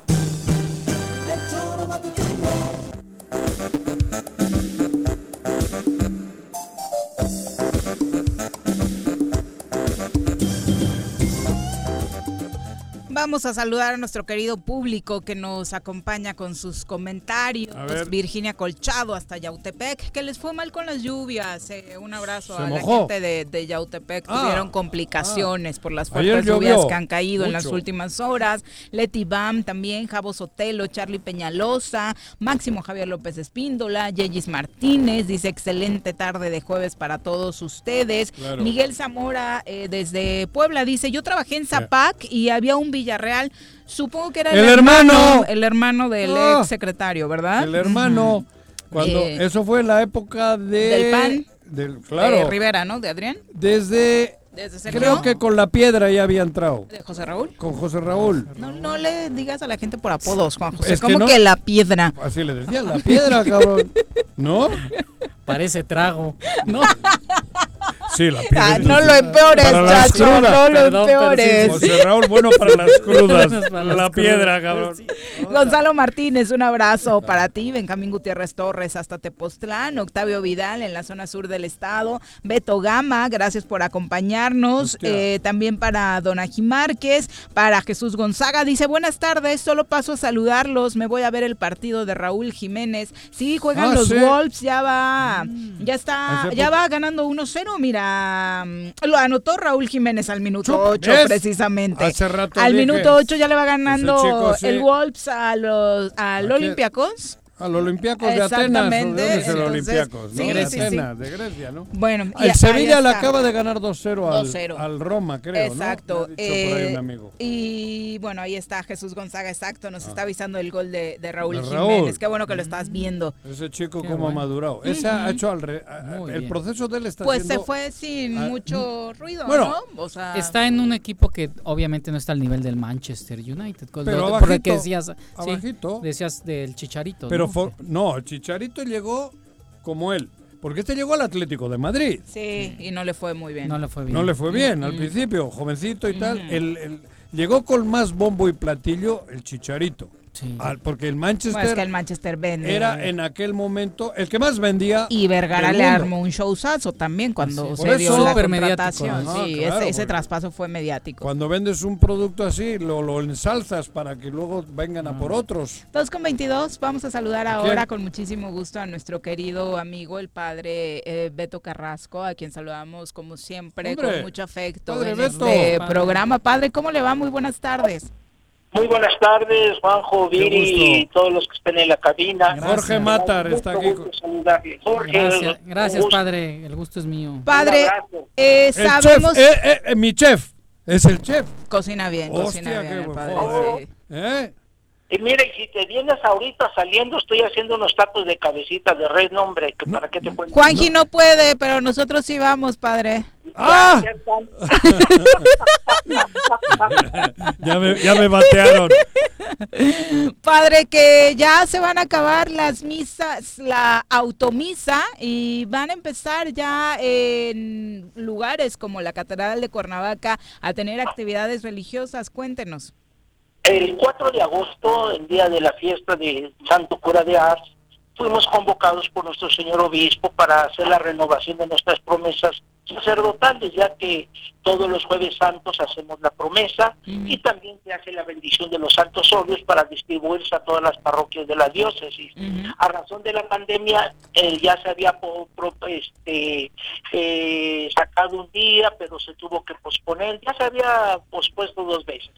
Entonces el 4 de agosto ya nos reunió el señor obispo, pues para darnos esta información, ¿verdad? A nosotros, desde que empezó el semáforo na- naranja, eh, teníamos reuniones virtuales con el señor obispo y nos dijo, bueno, el semáforo naranja va a ser para prepararnos.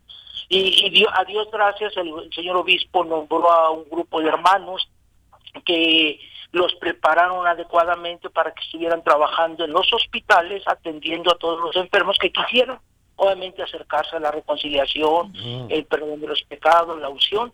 Este, este, gru- este grupo... Se pusieron la sotana. Sí, no, claro. iban muy bien preparados. Por eso digo, la sotana les cubre, ¿no? De verdad. Sí, sí, ¿No? Sí, sí, sí, iban muy bien preparados y este grupo de sacerdotes, Centurión, que se así le se llamó el grupo Centurión, ahora preparó a todas las parroquias para que nos digan cómo recibir a la gente. Sanitizar todos los tubos, todo la, donde vengan manijas, Hacer el tapete para entrada, tomar temperatura, poner gel antibacterial, las bancas estar dispuestas para que solamente haya dos personas por banca, guardando metro y medio, y, y a partir del 4 de agosto el señor obispo nos dijo lo siguiente, si alguna parroquia cree que en su lugar hay este peligro, pues sigan celebrando las misas virtuales. Eh, No hemos dejado de celebrar la misa, hemos seguido atendiendo a nuestra gente a través de plataformas, Yo he tenido la experiencia de celebrar misas a- por la plataforma de Zoom a todos los que nos lo han pedido. Y aparte, pues tuvimos la oportunidad de tener es- a bien la misa. La de los misa carros. Sí, exacto. Y ahora este seguimos, pues, si hay gente que se, se siente segura porque tuvimos una respuesta muy favorable aquí en la explanada de eventos múltiples. Todavía este domingo tenemos la automisa, vamos a ver la respuesta. Hay que ser sinceros, al domingo, el jueves pasado a esta altura ya llevamos 60 autos inscritos. A esta altura apenas llevamos 20, obviamente porque se han abierto las parroquias, yo creo que ha bajado. Pero vamos a seguir. ¿A qué hora, a qué hora y dónde va a ser el domingo? El domingo la automisa sigue siendo aquí en la explanada que está en Río Lerma, en la colonia Vista Hermosa, eh, con unos estos amigos que tenemos amigos en común, Juanjo, y que ellos amablemente nos han prestado toda la instalación. Hay gente que nos dice, ese es un dineral, y obviamente a nosotros nos dicen que esa pantalla eh, sale el alquiler un dineral, pero eh, estos estos amigos amablemente no nos han cobrado un peso, ¿no? Entonces, eh, bendito sea Dios, Dios les tiene que bendecir y seguimos. Por eso. Oye, padre, gente- a- a la hay un momento crucial en la misa, que obviamente que es cuando... El se- saludo de paz. El, el saludo. El saludo de paz. Y la comunión, ¿no? aún antes de cerrar las, los templos ya habíamos cambiado. La gente le decíamos que hiciéramos el gesto de reverencia uno a otro. Ok. Incluso en el auto seguimos igual. En el auto les, les decimos, ¿verdad? Aunque sean familiares, porque en el auto también se han seguido toda la, todo lo, el protocolo de, de seguridad para la gente, ¿no? Eh, todos los autos son fumigados, a la gente se les da gel. Eh, les pedimos que aunque vayan en su auto lleven cubrebocas y eso lo se va a seguir aplicando también en todas las parroquias. ¿Quién es el proveedor del gel? El padre Juan, cabrón. ¡Ay, no, no! Creo, creo que nos lo están mandando de Bilbao. ¡Ay, ay, ay! Ah, más caro. Esos no funcionan, padre. Padre, no me ventané. Fueron de los que ya Trump sacó. No pasa por Cofepris ese. Nos dicen que es más agua que alcohol. ¡Ándale! ¡Síguele! ¡Síguele! Oye, no, padre, ¿y, y, y en la hora de la comunión? en la mano y por ejemplo aquí en la parroquia de Gualupita tenemos eh, una pequeña toallita muy pequeña es como de unos 5 por 5 y se les da a toda la gente que va a comulgar para que antes de que pase a comulgar se limpie sus manos, el sacerdote va a dar la comunión en la mano y el sacerdote también tiene que llevar careta y si no lleva careta este tiene que poner una pantalla para que el fiel al acercarse, también guardando la, la distancia, eh, pueda poner por abajo de, de este acrílico que se va a poner algunas parroquias, Ajá. eh, puedan recibir la comunión de las manos. ¿Han tenido ya contagios de, de sacerdotes, eh, padre? Algunos sí, ¿no? Sí, sí, sí, aquí en la, en la diócesis sí. Tuvimos como unos cinco sacerdotes contagiados. Aún el padre Abel, que está en Tenestepango, aún sigue en recuperación. Bendito sea Dios, los sacerdotes que fueron contagiados eh, guardaron muy bien el protocolo, estuvieron algunos hospitalizados, pero a Dios gracias, hasta ahorita no tenemos ningún deceso, ¿no? Y obviamente también habrá cuidado a la hora de pasar el cepillo por lo del manejo del dinero y todo eso, ¿no? Claro, la, eh, la gente que esté acostumbrada a dar su colecta solamente hasta el a la salida. Y los que la reciban van a tener un canasto con un, un pequeño eh, Ah, no, eh, no lo van a pasar por, por las por las sillas. no, no, no, Ah, no. ajá. No sé para qué preguntas si nunca da, padre. No, pero cabrón. digo, No es tu problema, Juanji. Para ponerme cerca, cabrón. Por si se le cae alguno. Sí, así vamos a estar guardando todo el protocolo. Adiós. Entonces hay que estar siguiendo de cerca las indicaciones de cada una de las parroquias eh, de nuestros municipios. Va a ser diferente. Así es, eh, por ejemplo, hay, hay parroquias donde ya le avisaron al señor obispo que el contagio se ha incrementado y esas parroquias van a seguir trabajando a través de la plataforma eh, virtual. nosotros eh, aquí en la parroquia estamos atentos de eso del contagio. Eh, no sé, al, al contrario, el- ha venido este, eh, en reducción el contagio y por eso vamos a empezar hoy jueves con una pequeña misa, prácticamente es la invitación de la gente y con todo el protocolo. Y el día domingo, como yo voy a estar en la automisa, tengo la misa ya a las 8 y aquí en la parroquia vamos a estar 10, 12. ¿Por qué hay dos horas de diferencia en cada misa? Porque después de que salga la gente se tiene que fumigar todas las bancas. Sanitizar. Exacto. Así es, sanitizar todas las bancas y seguir todo el protocolo. Hemos tenido la experiencia y yo creo que pues a veces nos cae como co- la experiencia, ¿no? Tenemos que aprender de otros lugares que tristemente en Europa las parroquias se abrieron y se desataron muchos contagios. Ándale. ¿Por qué? Porque no se siguió el protocolo de sanitización. Exacto. Pues padre, muchas gracias por la Confundieron. comunicación. Confundieron. Así es. Sí, así es. En lugar de sanitizar, querían santificar, pero eso ya lo hacían, cabrón. Ay, Ay, ay, en. Pamplona. Oiga, padre, y de verdad felicidades, porque dentro de la iglesia la verdad es que las propuestas que han venido de eh, la parroquia de Gualupita, encabezada por usted, pues han cobrado Gracias. mucha vigencia. Sí, y sobre todo el ven, ven a misa en tu auto Ajá. fue algo que se hizo hasta internacional, a Dios Sí. gracias. Sí. Exacto. Muchas gracias, Excelente padre. día. Buenas tardes. Hasta luego, padre. Un abrazo a todos, Dios les bendiga. Juanjo, espero mi botella de vino. ¿eh? No, y yo las tapitas que preparas. Cuando gustes, amigo, Eso. cuando gustes. ¿eh? Buenas tardes, padre. Dios les Gracias. bendiga. Hasta luego. Bueno, son las 2.32. La secretaria de Gobernación, Olga Sánchez Cordero, eh, se reunió hace unos momentos vía virtual con la Conferencia Nacional de Gobernadores, es decir, todos los gobernadores del país, y les dejó un mensaje de prácticamente amor y paz. Eh, les dijo que las fricciones que se han derivado a raíz de la pandemia del COVID-19 no tienen por qué significar un rompimiento entre los estados y la federación y dijo que por eso todas las mesas técnicas que ella ha encabezado van a ser acordadas ya para realizarse los lunes para modificar eh, las dudas que tengan sobre los semáforos para que todos eh, pues limen eh, asperezas y puedan sacar todas sus dudas y fue una reunión sí para pues bajarle un poco la tensión ¿no? Ah. que había entre el gobierno federal y algunas entidades Ella que del juega país. básquet. No. metió canasta. No, no, no, ella es la secretaria de golazo. Gobernación, pero sí estuvo ahí Cuauhtémoc Blanco, obviamente. Son las 2.33, creo que ya te tienes que pasar a retirar, qué lástima, te vas a perder la sección de sexo. ¿Sexo? No Sí. aguanto. La corneta, por favor.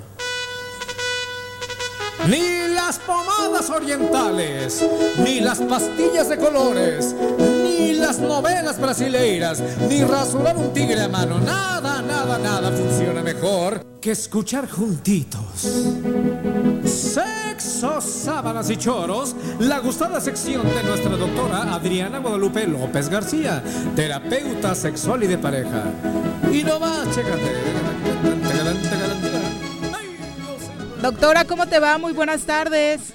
Hola querida, ¿cómo están? ¿Cómo Muy estás, bien. Juanjo? Bien, doctora. Placer saludarlos.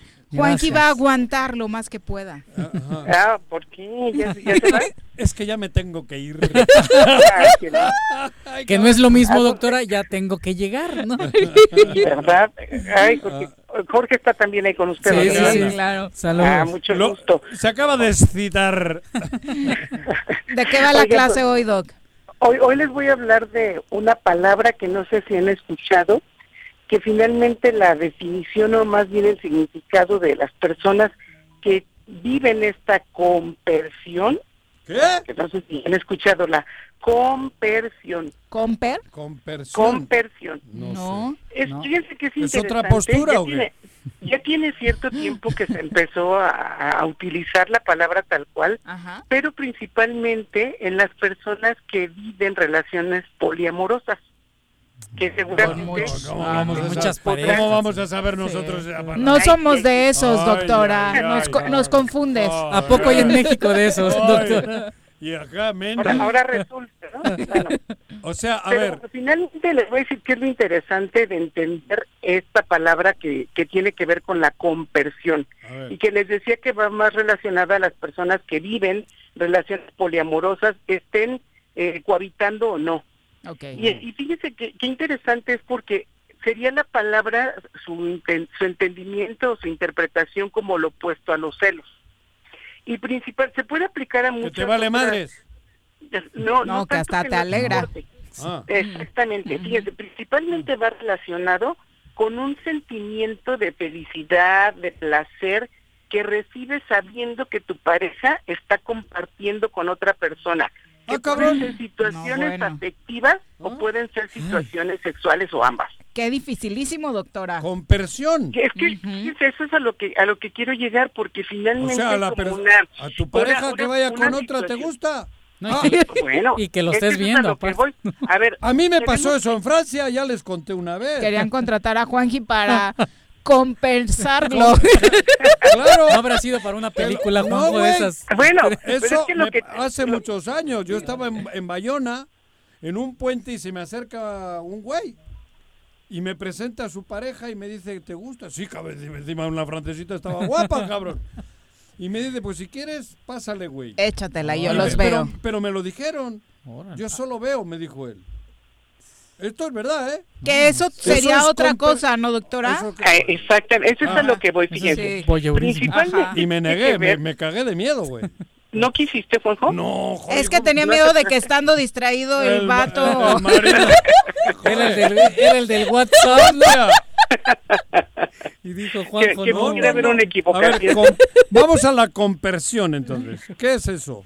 Le- les decía, por e- no no va a aplicar para todas las personas, sino hay como este trabajo o este acuerdo de, de que sean poliamorosos o que tengan parejas abiertas. Ajá.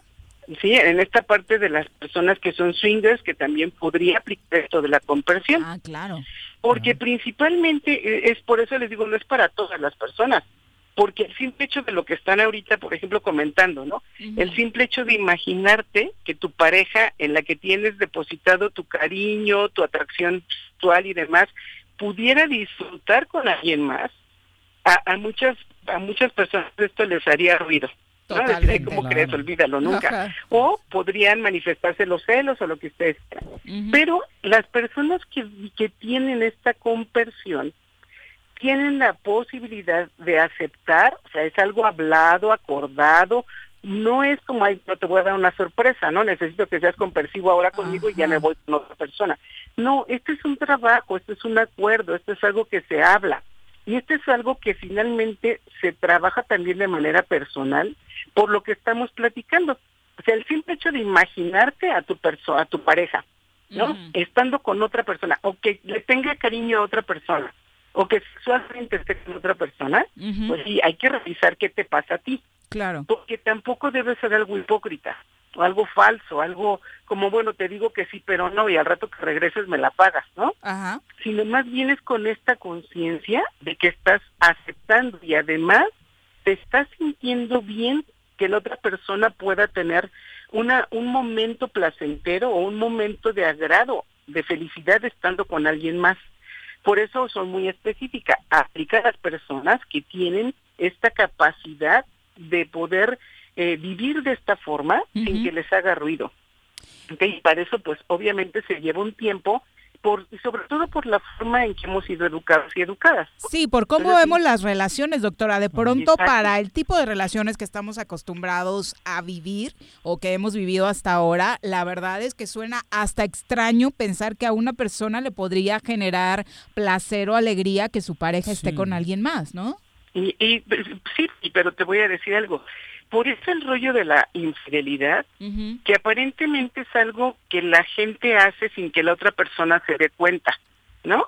Aquí estamos observando y escuchando cómo la otra persona sí sabe, sí sabe y sí se da cuenta. De hecho, hay acuerdos, de bueno, yo me quedo con los niños, vete, no hay problema, ¿no?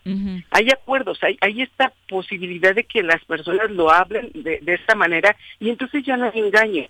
Claro. ¿Sí me explico? Porque sabemos que... ah, Que suena, siendo está- sinceros, mucho más honesto, ¿no? eh, a eso es a lo que voy. Y por eso digo, no es para todas las personas. Y hay que- bueno, yo siempre respeto ¿no? lo, lo que las personas piensan y sientan, pero Claro. en este sentido me parece algo más leal poder duda. decir y ver si a ti no te hace ruido solamente quiero algo sexual con esa persona y ya, Claro. ¿no? Y eh, está bien si eso es lo que quieres. Porque si no de todos modos se cae en esto. si, si son infieles y andan con otras personas, entonces hasta que la pareja se entera y pasa todo lo que usted pasa en un momento de fidelidad. Entonces la persona, lejos de que se encuentre contenta, va sufriendo. Porque entonces ya te descubrí, me traicionaste, este, te escondías, etcétera. No lo que sabemos que pasa. Sí, la falta de respeto a los acuerdos que como pareja tienes. Y que aquí, esa palabra que acabas de decir, aquí las personas que tienen esto de compresión, pues tienen acuerdos. Es algo hablado, es algo que la- las personas que participan, todos, o, o- o la pareja está de acuerdo, o el trío, o los que quieran, Y se están de acuerdo que se puede llevar a cabo este tipo de, de convivencia. Y se pensaría, doctora, que es eh, cohabitable, ¿no? O sea, que, lo- que habitan todos, ¿no? Pero también podría ser Pero que no. No necesariamente, por eso Así les es. comentaba, no necesariamente se da en personas poliamorosas que cohabitan, sino también se sabe que puede haber relaciones en poliamor que no necesariamente cohabitan. ¿Y eso pasa en México, doctor? O sea, no, no pasa mucho, quiero pensarlo. Por el Sí, tema sí de pasa. cultura en México. Mira, sí está pasando y les voy a decir algo. Me parece que no, eh, eh, sobre todo a las personas que dicen, ¿y como cuánta gente? Eh, todavía está como tan Velado, mal ¿no? visto, sí está como tan mal visto en, en nuestra sociedad que las personas que son poliamorosas lo viven, lo viven muy en su privacidad, no andan por la vida diciéndolo, ¿no? Claro. Y entonces sí, o, estas, o estos grupos swingers que actualmente pues ya sabemos que existen han existido desde hace mucho tiempo, en nuestra ciudad, en nuestro estado, en nuestro país existen. Y que finalmente son grupos que se reúnen, que todos están de acuerdo, que son personas adultas y que están dispuestos a vivir esa experiencia, Claro. pero es algo acordado. Y momentáneo, ¿no? También. Y, y es algo, exacto, es algo momentáneo, tienen reglas. las personas que acuden van con todo este conocimiento y esta voluntad de querer hacerlo. Por eso, fíjense, yo siempre les comento a las parejas que me han comentado, oye, ¿tú cómo ves? Y sí o no. A ver, cuando ustedes dos estén de acuerdo y cuando tú de manera individual estés dispuesto dispuesto a vivir esa experiencia con las consecuencias que esto pueda tener, es su momento.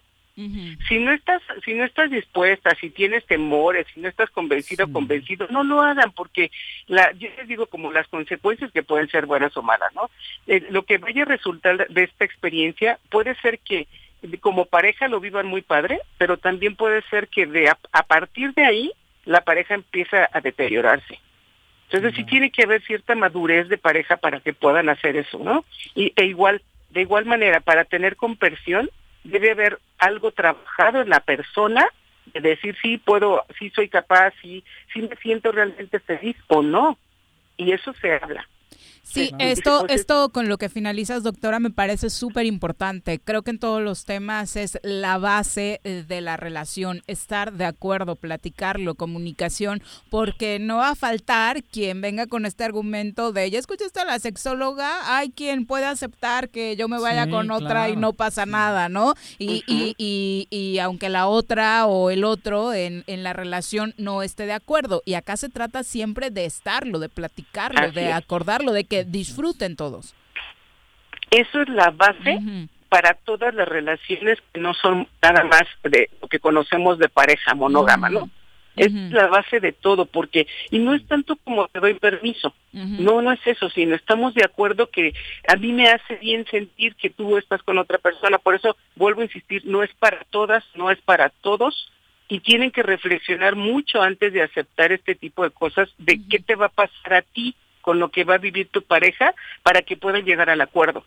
Y hay parejas que les toma un tiempo y finalmente pueden aceptar o pueden no aceptarlo, ¿no? Pero está, estamos de acuerdo que las personas que son poliam- poliamorosas o que viven en estas vivencias swingers y demás, pues de alguna manera ya están como trabajados su- sus sentimientos. su- Más la- la abiertos a, vivir eso. Exacto, exacto, ¿no? Entonces, bueno, pues ahí se los dejo a la reflexión y porque es importante saber y, y es importante respetar la forma de vivir en esta diversidad de seres humanos que somos. Claro, y sin juzgar. O sea, cada Así quien vive su sexualidad bajo sus propias reglas, Eh, ¿no? Exactamente, sin juicio de valor, cada quien sabe y se hace responsable de sus actos, pero es importante tener el conocimiento de lo que también existe. Exacto. Muchas gracias. Doc. De nada, para ¿Dónde te, encuentra nuestro. ¿Dónde te encuentra nuestro público? Con mucho gusto me pueden encontrar en el 310-1120 y en el Facebook como Adriana López, sexóloga. Muchas gracias. Gracias, doctora. Buenas Buen día. tardes. Bye. Son las 2.45, tenemos pausa, regresamos. en casa. Quédate en casa. Quédate en casa. Quédate en casa. Quédate, quédate, quédate. Y escucha.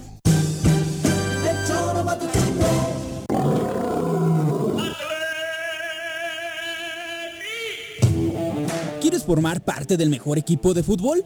No te pierdas la oportunidad de convertirte en un león. Atlético Yautepec convoca sus visorías 2020 para las categorías 2000, 2001 y 2002. Este 5, 6 y 7 de agosto en el recinto ferial de Acapatzingo, Cuernavaca, a las 16 horas. Asiste y demuestra tus habilidades. No olvides usar tu cubrebocas y presentarte con ropa deportiva color blanco. Somos grandes. Somos Atlético Yautepec. Aprovecha los descuentos que el gobierno municipal de Suchitepec te ofrece en el pago del impuesto predial. De julio a octubre, 100% de descuento en multas y recargos. Evita salir de casa. Ingresa al www.suchitepec.gov.mx diagonal predial y paga en línea o llama al 361-4110. Acércate, infórmate y regularízate. Gobierno municipal, estar bien te lo mereces. En apoyo a tu economía durante todo el mes de agosto, el sistema de agua potable de Emiliano Zapata tiene para ti 100% de descuento en recargos y gastos de cobranza. Te esperamos en las oficinas de no reelección y la central de abastos. Llámanos al 368-2376 o 777-608-7613. Te estaremos recibiendo con todas las medidas de sanidad. SIGAPES, Administración 2019-2021. En el Colegio Cuernavaca estamos listos. Iniciamos clases en línea desde nuestra plataforma digital el 24 de agosto para kinder, primaria y secundaria con el mejor programa académico. Aprovecha un 10% de descuento en tu inscripción. Conócenos, colegiocuernavaca.edu.mx. Tu camino al éxito. En esta temporada de lluvias, la probabilidad de inundaciones y deslaves es mayor. El gobierno de Jutepec te recomienda estar atento a la información oficial, tener a la mano tus documentos personales más importantes y como medida preventiva no arrojar basura a alcantarillas o drenajes. Cualquier situación de emergencia, repórtala al número 777-320-7533. Ayuntamiento de Jutepec, gobierno con rostro humano. Todos debemos ayudar a disminuir el riesgo de contagio de coronavirus. Recuerda que el COVID-19 se contagia de persona a persona al toser y estornudar, estrechar la mano de una persona enferma o tocar algún objeto con el virus y luego tocarse sin lavarse las manos. Por eso es muy importante Lávate frecuentemente las manos, cúbrete con un pañuelo o con el ángulo del codo al toser o estornudar. Evita contacto directo con personas que tengan síntomas de resfriado o gripe. No te automediques y en caso de presentar síntomas, acude al médico. Quincuagésima cuarta legislatura. Congreso del Estado de Morelos. En Yautepec, continuamos impulsando el deporte y engrandeciendo nuestro municipio, recuperando y remodelando el ahora Polideportivo Yautepec, mejor conocido como CDI, mejorando las instalaciones con el objetivo de volver las unidades punto de reunión de todos los ciudadanos. Agustín Alonso Gutiérrez, continuidad en el progreso. Tengo miedo, tengo miedo, tengo miedo, tengo miedo, tengo miedo, tengo miedo, señor, tengo miedo. No te asustes. Quédate en casa y escucha.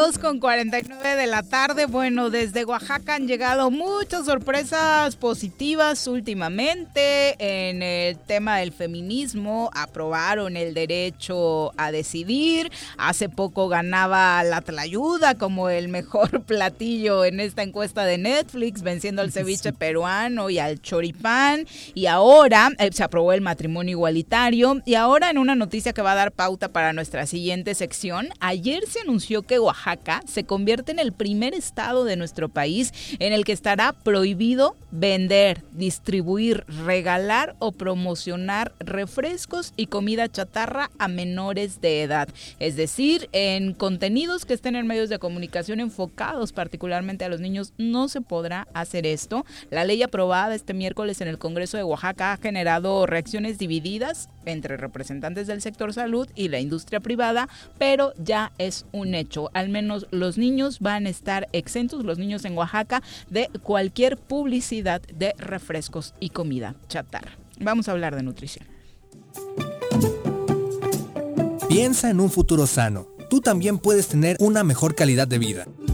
Conoce cómo llevar una alimentación saludable con los productos naturales y orgánicos que la doctora Mónica Novielo de Punto Sano tiene para ti en el choro. Doctora, ¿cómo te va? Muy buenas tardes. Qué gusto, doctora.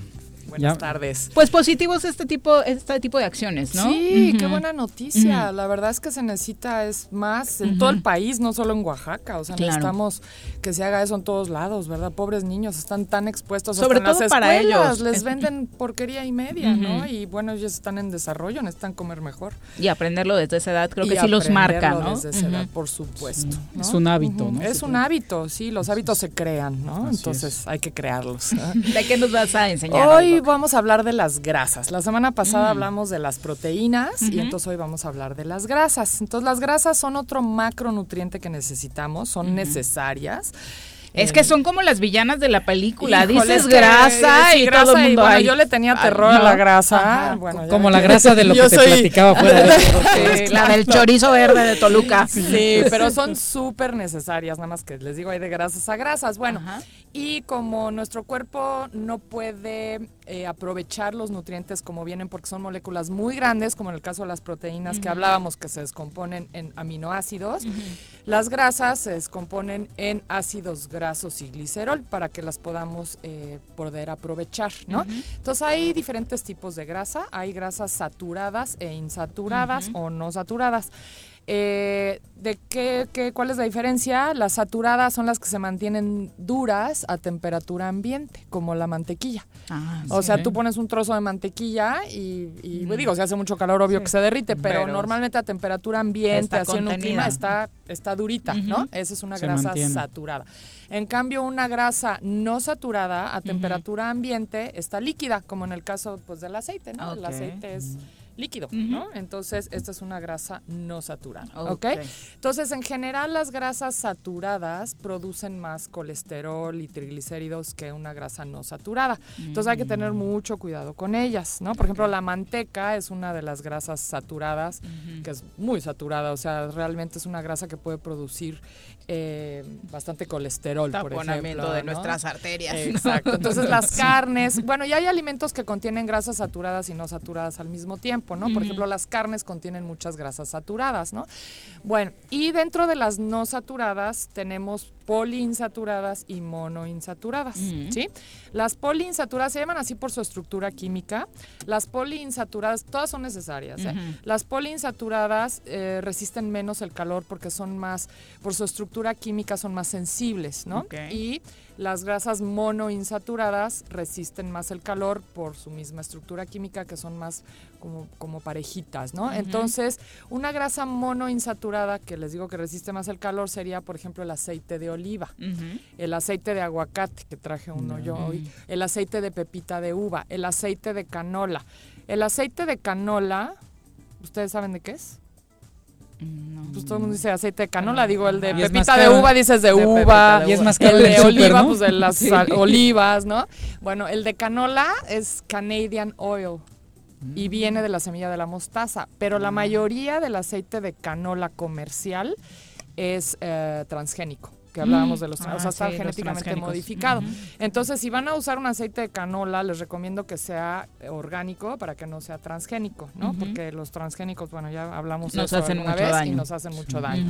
Entonces, eh, esos aceites resisten más el calor que los poliinsaturados, que serían, por ejemplo, el aceite de soya, el aceite de girasol, de cártamo, de maíz, ¿no? Que son como los más comunes que vemos en el súper. Ahora, hay que tener mucho cuidado con los aceites del súper porque están generalmente prensados en calor y como no aguantan mucho el calor, pues eso los oxida. Y un aceite oxidado puede ser hasta cancerígeno porque libera ciertas sustancias que al cuerpo no le hacen bien y crea radicales libres y eso puede a la larga pues hacerse cancerígeno, ¿no? Entonces, por ejemplo, estas frituras que comemos, ¿no? Estas quesadillas fritas en aceite que llevan ahí el que aparte el mismo aceite todo el día, ¿no? y a veces hasta el día siguiente, ¿no? Se me salió la baba. Sí, le da un saborcito, sí. Ahora, fíjense, una grasa, un, un gramo de grasa nos da nueve calorías. Un gramo de carbohidrato o de proteína nos da cuatro. O sea, más de el doble de calorías en un gramo de grasa. O sea, realmente si nos pasamos de la grasa, pues nos engorda. ¿Y para qué sirve la grasa? Pues nos da energía, por un lado. Todos los órganos, para que estén en su lugar, tienen grasa alrededor. O sea, la grasa los mantiene en su lugar. Ajá, o sea, es súper importante. Muchas hormonas dependen de la grasa. Para que podamos aprovechar las vitaminas que son... Eh, eh, solubles en grasa, por eso tiene que haber, tiene que haber grasa, porque ahí se disuelven y son la A, la K, la E, ¿no? Sobre todo, y la D. ¿no? Que la D ahorita la necesitamos mucho con lo de la pandemia, ¿no? Entonces son súper necesarias, pero tenemos que tener cuidado y no excedernos y tratar de consumir más las grasas eh, monoinsaturadas y poliinsaturadas, que son las que no son saturadas, que están líquidas, ¿no? Ahora, hay una grasa muy buena, que es una grasa saturada, pero es una grasa muy ligera y ayuda a muchas eh, cosas en el cuerpo, nos protege el corazón, ayuda a desinflamar y es una tipo mantequilla que se llama ghee, no sé si han oído hablar de ella. Sí, mucho. Es un producto hindú, o sea, en la India se usa muchísimo. Entonces, es una mantequilla, o sea, sí se hace a partir de la mantequilla normal, pero es mantequilla clarificada, la calientan y le van le va saliendo como una espuma y le van quitando esto, entonces le van quitando el agua y la proteína. Entonces ahí se va la lactosa, que es lo, difícil de digerir de la leche, y la caseína, que es esta proteína que los humanos pues tenemos en la leche de materna no hay caseína, hay lactoalbumina, ¿no? Entonces, todo lo malo, digamos, de la leche se lo quitan a la hora de clarificar este ghee. Entonces se vuelve un producto como muy bueno, muy en, la India lo usan hasta como medicina, ¿no? Y es una grasa saturada buena, o sea, nos va a aportar. También muchas hormonas dependen de la grasa y este es un como muy buen precursor. Y se usa igual que la mantequilla que lo conocemos, puedes usar. los platillos como la integramos. Sí, puedes, por ejemplo, si vas a saltear unas verduras, los puedes y además no se oxida como los aceites, porque finalmente el aceite de oliva y el de uva, hay un mito por ahí que también quisiera mencionar, que el aceite de oliva cuando lo calientas es Ah, tóxico. Bueno, eso, todos los aceites líquidos, cuando los calientas se oxidan. Nada más que los monoinsaturados que les decía aguantan muchísimo más el calor. El de oliva, el de pepita de uva, el de aguacate aguantan mucho más y el de canola aguantan más el calor. Entonces, si vas a calentar un aceite, mejor calienta uno de esos en vez de uno poliinsaturado que te va a aguantar mucho más, no se va a oxidar tan rápido y entre ellos está el de oliva, o sea que no es que Sí, sea se vale. tóxico, ¿no? Sino que, digo, siempre es mejor usar un aceite crudo si quieres como aprovechar todos sus ácidos grasos, ¿no? Entonces, eh, pero el ghee no se oxida. ¿no? Porque es una grasa saturada. Entonces pueden saltear verduras, bueno, pueden también usarla como para, por ejemplo, ¿Y de sabor, doctora? Es muy parecida a, Ah, la, a la mantequilla, nada más un poquito más como tipo nuez, ¿sabe? Como que le cambia un poquito el sabor, Ah, pero, pero es es deli. prácticamente igual. Es ¿eh? deli, O sea, o sea, no se igual. pueden quejar, Es delicioso el Ujú. ghee, o sea, de verdad. Y, y no Los tienen- veganos lo, la, la los comen veganos, mucho, ¿no? eh, Los- sí, lo, lo comemos mucho, ¿no? Entonces, este, y nos aporta realmente una buena grasa. Yo le tuve antes miedo a la grasa porque creía que era mala. Digo, y comía nada más aguacate y no me gustan mucho las nueces y esas cosas. Entonces, es, eh, llegué a tener como una deficiencia de grasa. Entonces, hay que, es difícil tener una deficiencia, pero tengan cuidado. Lo que se nota mucho es en el cabello. Cuando no estás comiendo suficiente grasa, tu cabello se puede secar y quebrar mucho. ¿no? Mm. También tu piel se puede ver muy seca. A veces la gente cree que es deshidra- deshidratación Ajá. y puede ser falta de grasa buena, ¿no? Bueno, ¿dónde encontramos también grasas buenas? En el aguacate, en las nueces, en las almendras. Todas las semillas y nueces tienen muchas grasas buenas, ¿no? Y hay grasas que no podemos eh, fabricar en el cuerpo que se llaman esenciales y son sobre todo el ácido linolénico y, y ácido linoleico ¿no? Y estos los encontramos mucho en la chía, ¿no? Son los famosos Ah, omegas, los encontramos en Ah, la chía, en la linaza, la gente que come pescado, en el pescado, sobre todo pescados azules y de aguas frías, ¿no? Y, eh, y en general en las demás semillas, ¿no? También los encontramos. en Pero sí hay que tener cuidado aunque sean grasas buenas en la cantidad, ¿verdad? Por la- las calorías que nos decías. Por las calorías y bueno, y otra cosa es que si nos excedemos de la grasa también puede- empezamos a producir más colesterol, que eso a la larga puede tapar nuestras arterias y venas. Pero las grasas buenas en general, sobre todo las monoinsaturadas y las poli que les decía, nos ayudan a reducir este colesterol en dosis pequeñas, ¿no?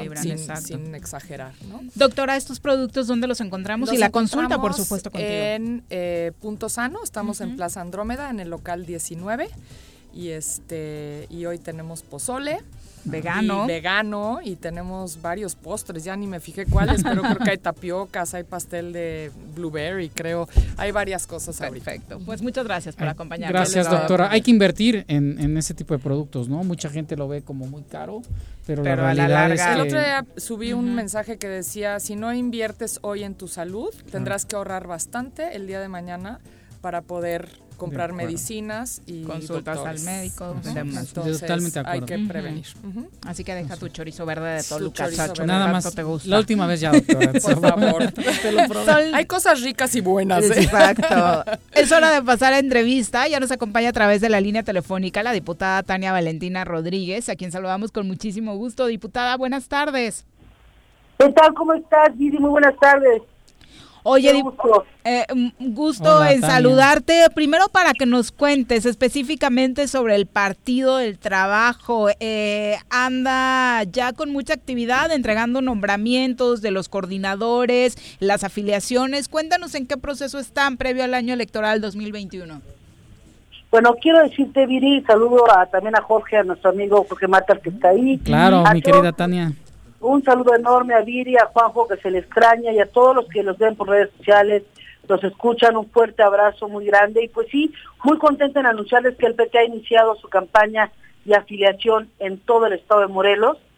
Y bueno, pues en este motivo, por este motivo quiero decirles que en esta entrevista es invitar a todos, a todas las, eh, a todas las personas, a todos los morelenses a afiliarse a nuestro querido partido. Eh, que sirva esta, esta pues entrevista para que sepan que estamos en esta nueva etapa. Y bueno, lo estamos haciendo, quiero decirles, para lograr la afiliación, pues estamos tomando protesta a quienes nos van a representar, ¿verdad? En esta... Déjame nada más, permítame tantito, eso sí, hablando por teléfono, estoy en camino me están llamando, llame, permítanme. Sí, sí, Permítame, sí. Espérame. Sí, es que está en este proceso, como decíamos, el PT de pues tener nuevos liderazgos, ¿no? En diferentes sectores y han estado adhiriéndose en la Comisión Ejecutiva Municipal del PT en, en Cuautla, eh, nuevos eh, personajes para ir puliendo la presencia en los diferentes municipios del estado.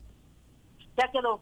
Ya, perdón, es que me entraba mucho la llamada y como estoy en camino y contestando por teléfono, me interrumpía la comunicación. No te Sí, preocupes. Te decía, sí, te decía que bueno, que está, para lograr esta afiliación que para nosotros es muy importante, estamos tomando protesta a quienes, a quienes son, a los que van a representarnos, es decir, estamos integrando a personas pues, muy valiosas y con experiencia para que se hagan cargo de la afiliación en los 36 municipios, perdón, y en esto es se está tomando protesta a comités, le llamamos nosotros comités municipales, pues realmente son coordinaciones para afiliación. Es una afiliación constante del Partido del Trabajo en los 36 municipios y se van a tomar ya pronto a los 12 distritos locales, a los coordinadores de los distritos locales y por supuesto tenemos que tener a los cinco coordinadores distritales federales de afiliación. Y bueno, quiero comentarles que ayer tomamos protesta precisamente al compañero Raúl Tadeonava como coordinador del Distrito Federal número 03, eh, que está, que encabeza el municipio de Cuautla, este es un distrito federal. Y en él pues lo acompañan el regidor de Cuautla, el regidor Romel Galindo, y el regidor que se suma ayer al Partido del Trabajo, el compañero regidor Andrés Balón, que también es del municipio de Cuautla. Ellos serán, ellos son coordinadores municipales de afiliación y el compañero Raúl Tadeo Nava, pues coordinador Distrito Federal 03 de afiliación.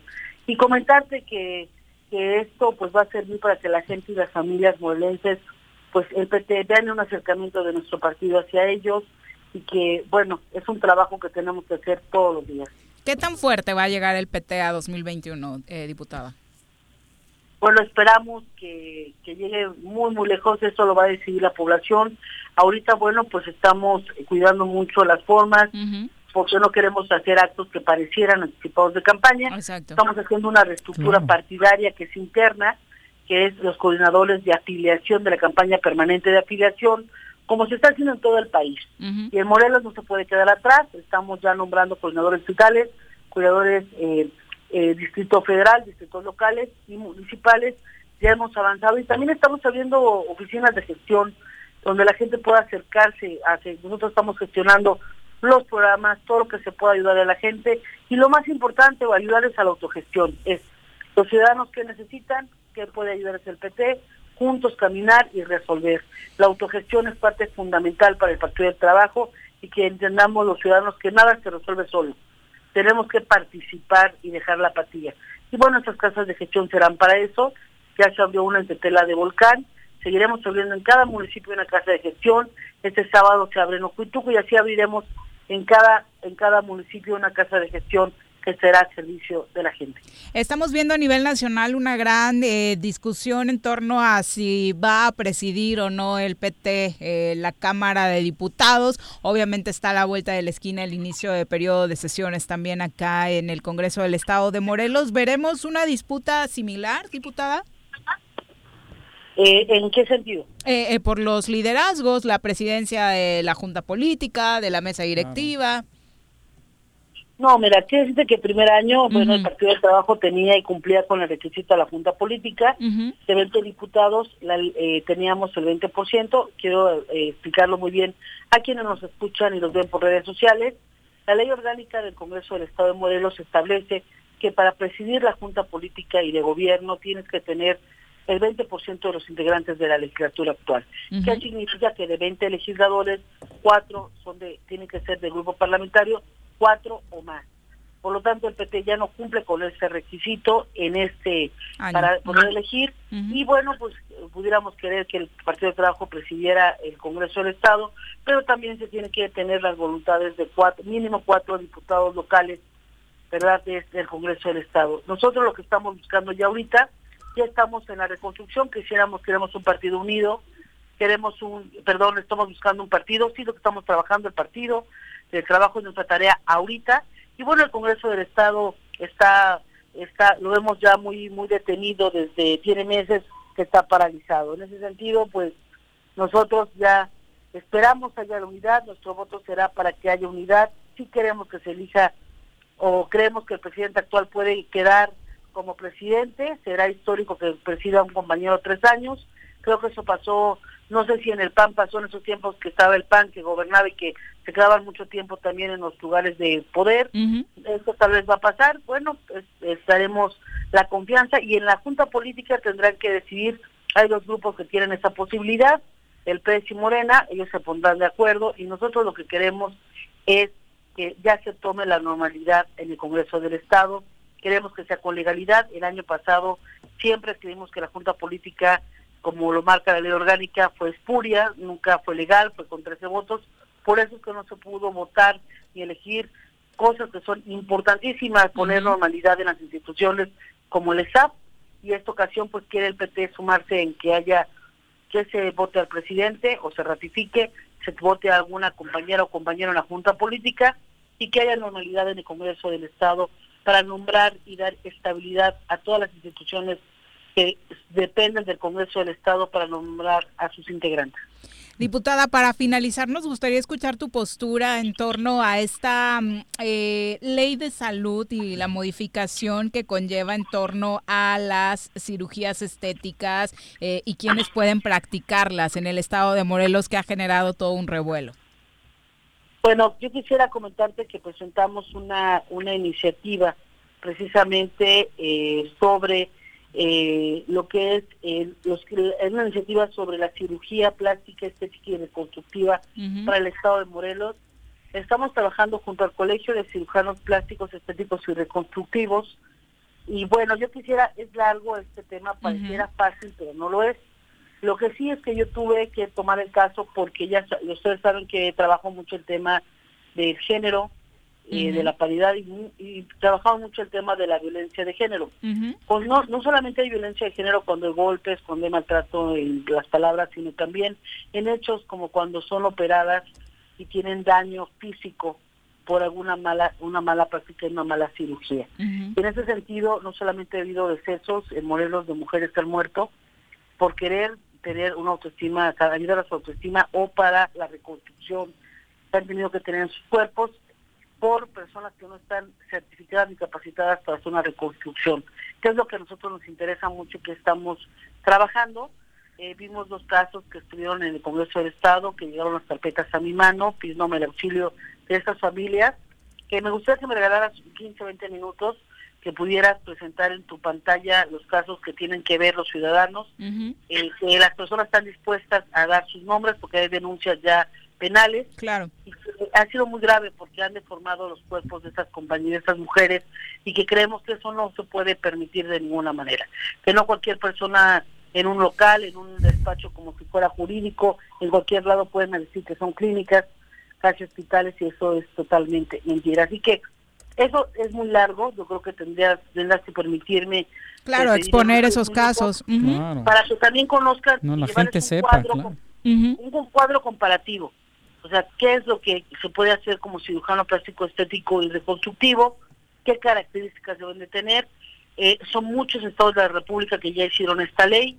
Bueno, Quintana Roo está tan avanzado que tiene una ley donde no solamente tienen un castigo súper severo, sino tienen prohibido doctores de otros estados ir eh, a realizar este tipo de operaciones. Y e muchos van, rentan un consultorio, operan en algún hospital y cuando hay un daño se retiran y nadie los puede localizar.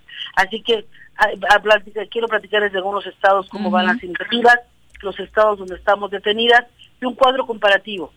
¿Qué es lo que se está pidiendo? ¿Verdad? Eh, ¿Por qué se está pidiendo y en qué va a beneficiar a la ciudadanía? Porque es una ley que va a tener mucha discusión, hay, hay algunas personas que estarán en contra porque se dedican a la parte estética y pueden pensar que se les está quitando la parte de su trabajo, que tienen todo su derecho de tener trabajo digno y que tal vez queremos afectar.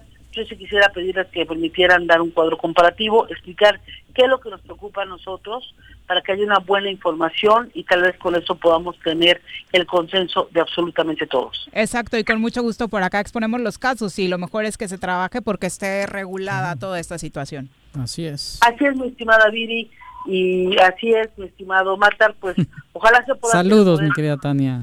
El derecho, gracias, gracias, mi estimado Matar, el derecho a la salud es un derecho universal, tener un derecho a la salud y recibirla por mujeres y hombres que estén capacitados para brindarla. Así que trabajaremos para que sea una realidad en Morelos y por les mando un fuerte abrazo. Un abrazo, diputada. Gracias, Tania. todos, abrazo. Que ven, todos los que ven el show, que son muchos, muchos jóvenes y mucha gente en Morelos, quienes sé, el Partido de Trabajo abre las puertas a quien quiera pertenecer, afiliarse al PT y quiera transformar la realidad de Morelos, pues el Partido de Trabajo está ya abriendo las puertas y empezando ya su campaña intensa y constante de afiliación. Muy buenas tardes, diputada. Bye, Tania. abrazo. Marta, un abrazo. Saludos revolucionarios. Gracias. Son las 3 con 13 de la tarde. Vamos a cerrar el programa hablando de caballos. No existe una sensación de libertad igual a la que se siente montado en un caballo. Ahí aprendes que la fuerza se complementa con la nobleza y la lealtad. Conoce más sobre los fieles corceles con nuestro experto Alboro en nuestra sección Arrienda Suelta. Querido Malboro, ¿cómo te va? Muy buenas tardes. Buenas tardes, Bienvenido. ¿Cómo están? Aquí estamos otra vez con, ustedes. Muy bien. ¿No está tu alumno? Pues ahora no vino, Juanjo, ¿qué pasó? No sé. ¿Se fue a andar a caballo o qué? Supongo, con otro. Ya le gustó todos los días. Seguramente sí, en ese anda. Creo que ahora anda tomando clases ahí en Yautepec. Ah, muy bien, le va a hacer bien. Cuéntanos de qué aprendemos Hola, ¿qué tal? Ahorita tengo un tema de, me preguntan, ¿qué es un buen caballo? ¿A qué se debe un buen caballo? ¿Cuál es el mejor caballo? Esa va a ser este, en lo que va a radicar nuestra, nuestro pequeño tema de hoy ¿Qué es un buen caballo? ¿Cuál es el mejor caballo? Pues el mejor caballo, yo siempre lo he, comentado de esta manera. Lo bueno, en cuanto a hablando de caballos, no radica en lo fino ni en lo corriente. Un buen caballo no, no determina siendo que sea un frisón, un cuarto de milla, un pura sangre. Puede ser un caballito corriente, rancherito, como decimos por ahí criollos, pero muy buen caballo. Y hay caballos que finalmente lo que vale de un buen caballo es que tenga muy buena disposición, que colabore bonito, que sea un buen caballo amable, que sea un caballo respetuoso. Eso es ser un buen caballo. ¿ah? Porque podemos tener caballos finos, hermosos, muy, muy de sangre, pero si son de muy mala conducta, finalmente no es un buen caballo, ¿verdad? Y como vuelvo a decir, es muy importante que tengamos presente lo que determina lo, lo que es tener un buen caballo. Y esa es una parte de ello. No confiemos nada más en que los caballos finos son buenos. Y hay veces que no valoramos lo que tenemos. Hay caballos muy excelentemente tranquilos, apacibles, mansos, de buena colaboración. Y, a lo mejor no es un caballo muy fino, muy bonito, pero tiene la, esencia de ser un buen caballo. Y a veces dices, lo voy a cambiar por un pura sangre, por un cuarto de milla, por un, por un este, frisón. Claro, se vale, ¿no? Siempre se trata de mejorar pero a veces cuando nosotros nos deshacemos de un buen caballo, lo extrañamos, ¿eh? A veces más vale bueno conocido que, malo, que más vale malo conocido que bueno por conocer. Pero ¿eh? lo educas, Malboro, ¿no? Al caballo. Sí, en, mi caso sí, yo de hecho compro o, luego adquiero caballos mañosos y los, los corrijo. Pero yo me refiero que, por ejemplo, gente que no tiene muy buen conocimiento al respecto y ya tiene un buen caballo y quiere mejorar por mejor presencia, mejor este, ¿cómo explicarlo? Mejor caballo, pero como vuelvo a decir, que sea buen caballo es diferente a, que sea a que sea buen, ¿cómo explicarlo? Más bonito caballo. Sí, claro, exactamente. sea más estético. Primero, primero, primero manso que fino. Así es. Manso, ¿verdad? Sí, manso. Inmenso, bueno, el jinete. Oye, pero depende mucho del entrenamiento que le des, ¿no? O sea, todo esto que acabas de decir lo puedes cambiar con un buen entrenamiento, más allá ah, de que sea un caballo súper fino o un caballo pueblerino, ¿no? Sí, sí, claro, también influye mucho tu manejo personal, tu conocimiento al respecto. Si tú puedes comprar un caballo con ciertas mañas, y, lo puedes corregir adelante, lo haces y, funciona, ¿verdad? Pero si no tienes el conocimiento adecuado, no va a funcionar, cuidado, y, resulta muchas veces peligroso. Y, en estos casos, pues ahí se recurre a, muchas veces a una persona profesional al respecto de en cuanto al manejo de caballos y te puede ayudar mucho, ¿no? En cuanto al asesoramiento y el manejo de lo mismo para corregir. Así es. Oye, eh, lo que comentabas a la hora de adquirir un caballo, para los que se estén preguntando qué es un buen caballo, siempre es contar también con buena asesoría, ¿no? Ah, y pueden recurrir a ti en caso de sí, Para eso estamos a sus órdenes, sí, por supuesto que sí, desde la edad, el estado físico, el estado emocional del caballo es fundamental para adquirir un buen caballo. ¿Y los lugares donde conseguirlo también, Hay lugares, ¿Puedes asesorar en eso? Ah, sí, claro que sí. También tengo lugares y gente que conozco al respecto y, donde podemos ayudarlos y apoyar apoyarlos para adquirir un caballo. Porque supongo que también debes tener mucho cuidado en eso, ¿no? En dónde comprar, Sumamente. Eh, adquirir un Sí, desde, desde la cuestión legal, porque hay, hay, hay caballos que luego no están bien adquiridos y cuidado, ¿no? Y otra, otra cosa también importante, hay caballos ya muy de, edad, ya muy avanzada, que ya no te va a funcionar muchas veces para lo que tú quieres. ¿no? Y te lo venden como si tuviera dos o tres años o cuatro, no sé. Y, y, lo peor, fíjate, a veces te venden un caballo que ya tiene, vamos a decir, un problema de, manos o de patas, alguna lesión en la columna, y, y entonces muchos manejan ahí un, fuerte analgésico que le va a durar el, el digamos, el, el quitarle, le va a quitar el dolor al caballo durante dos, tres días. Entonces tú lo vas a montar y vas, aparentemente está bien. Cuando se le baja el, se le quite el, efecto del medicamento, entonces empieza ahí a claudicar, a tener problemas de, esa lesión. Entonces no puedes reclamar, cuidado, ¿no? Hay que saber, hay que tener los lugares y, tener la tener la gente adecuada que, que los lleve al respecto, así que cuando consigan un caballo es muy importante pues asesórense con un experto como Malboro. ¿Dónde te encuentran? Ya sabes, Viri, este, en el triple siete quince cincuenta a sus órdenes. Ahí estamos en el rancho de la Media Luna en Tres Marías. Ahí estamos y muy buenas tardes. Muy buenas tardes, Malboro. Pues ya nos vamos. Hoy sí nos la aventamos un poquito larga. Para los interesados en el fútbol, siguen los partidos de la UEFA Europa League. Como decíamos, el Sevilla le ganó tempranito a la Roma 2 por 0. El Wolves de Raúl Jiménez le sigue ganando 1 por 0 con gol de Raúl al Olympiacos. Y el Basel y el Frankfurt están 0 por 0. Chacho, muchas gracias por Al contrario, mi querida Viri, muchas Muy buenas gracias. tardes. Gracias a toda la producción canción. Nos vamos, ya son las 3 con 20. Provecho.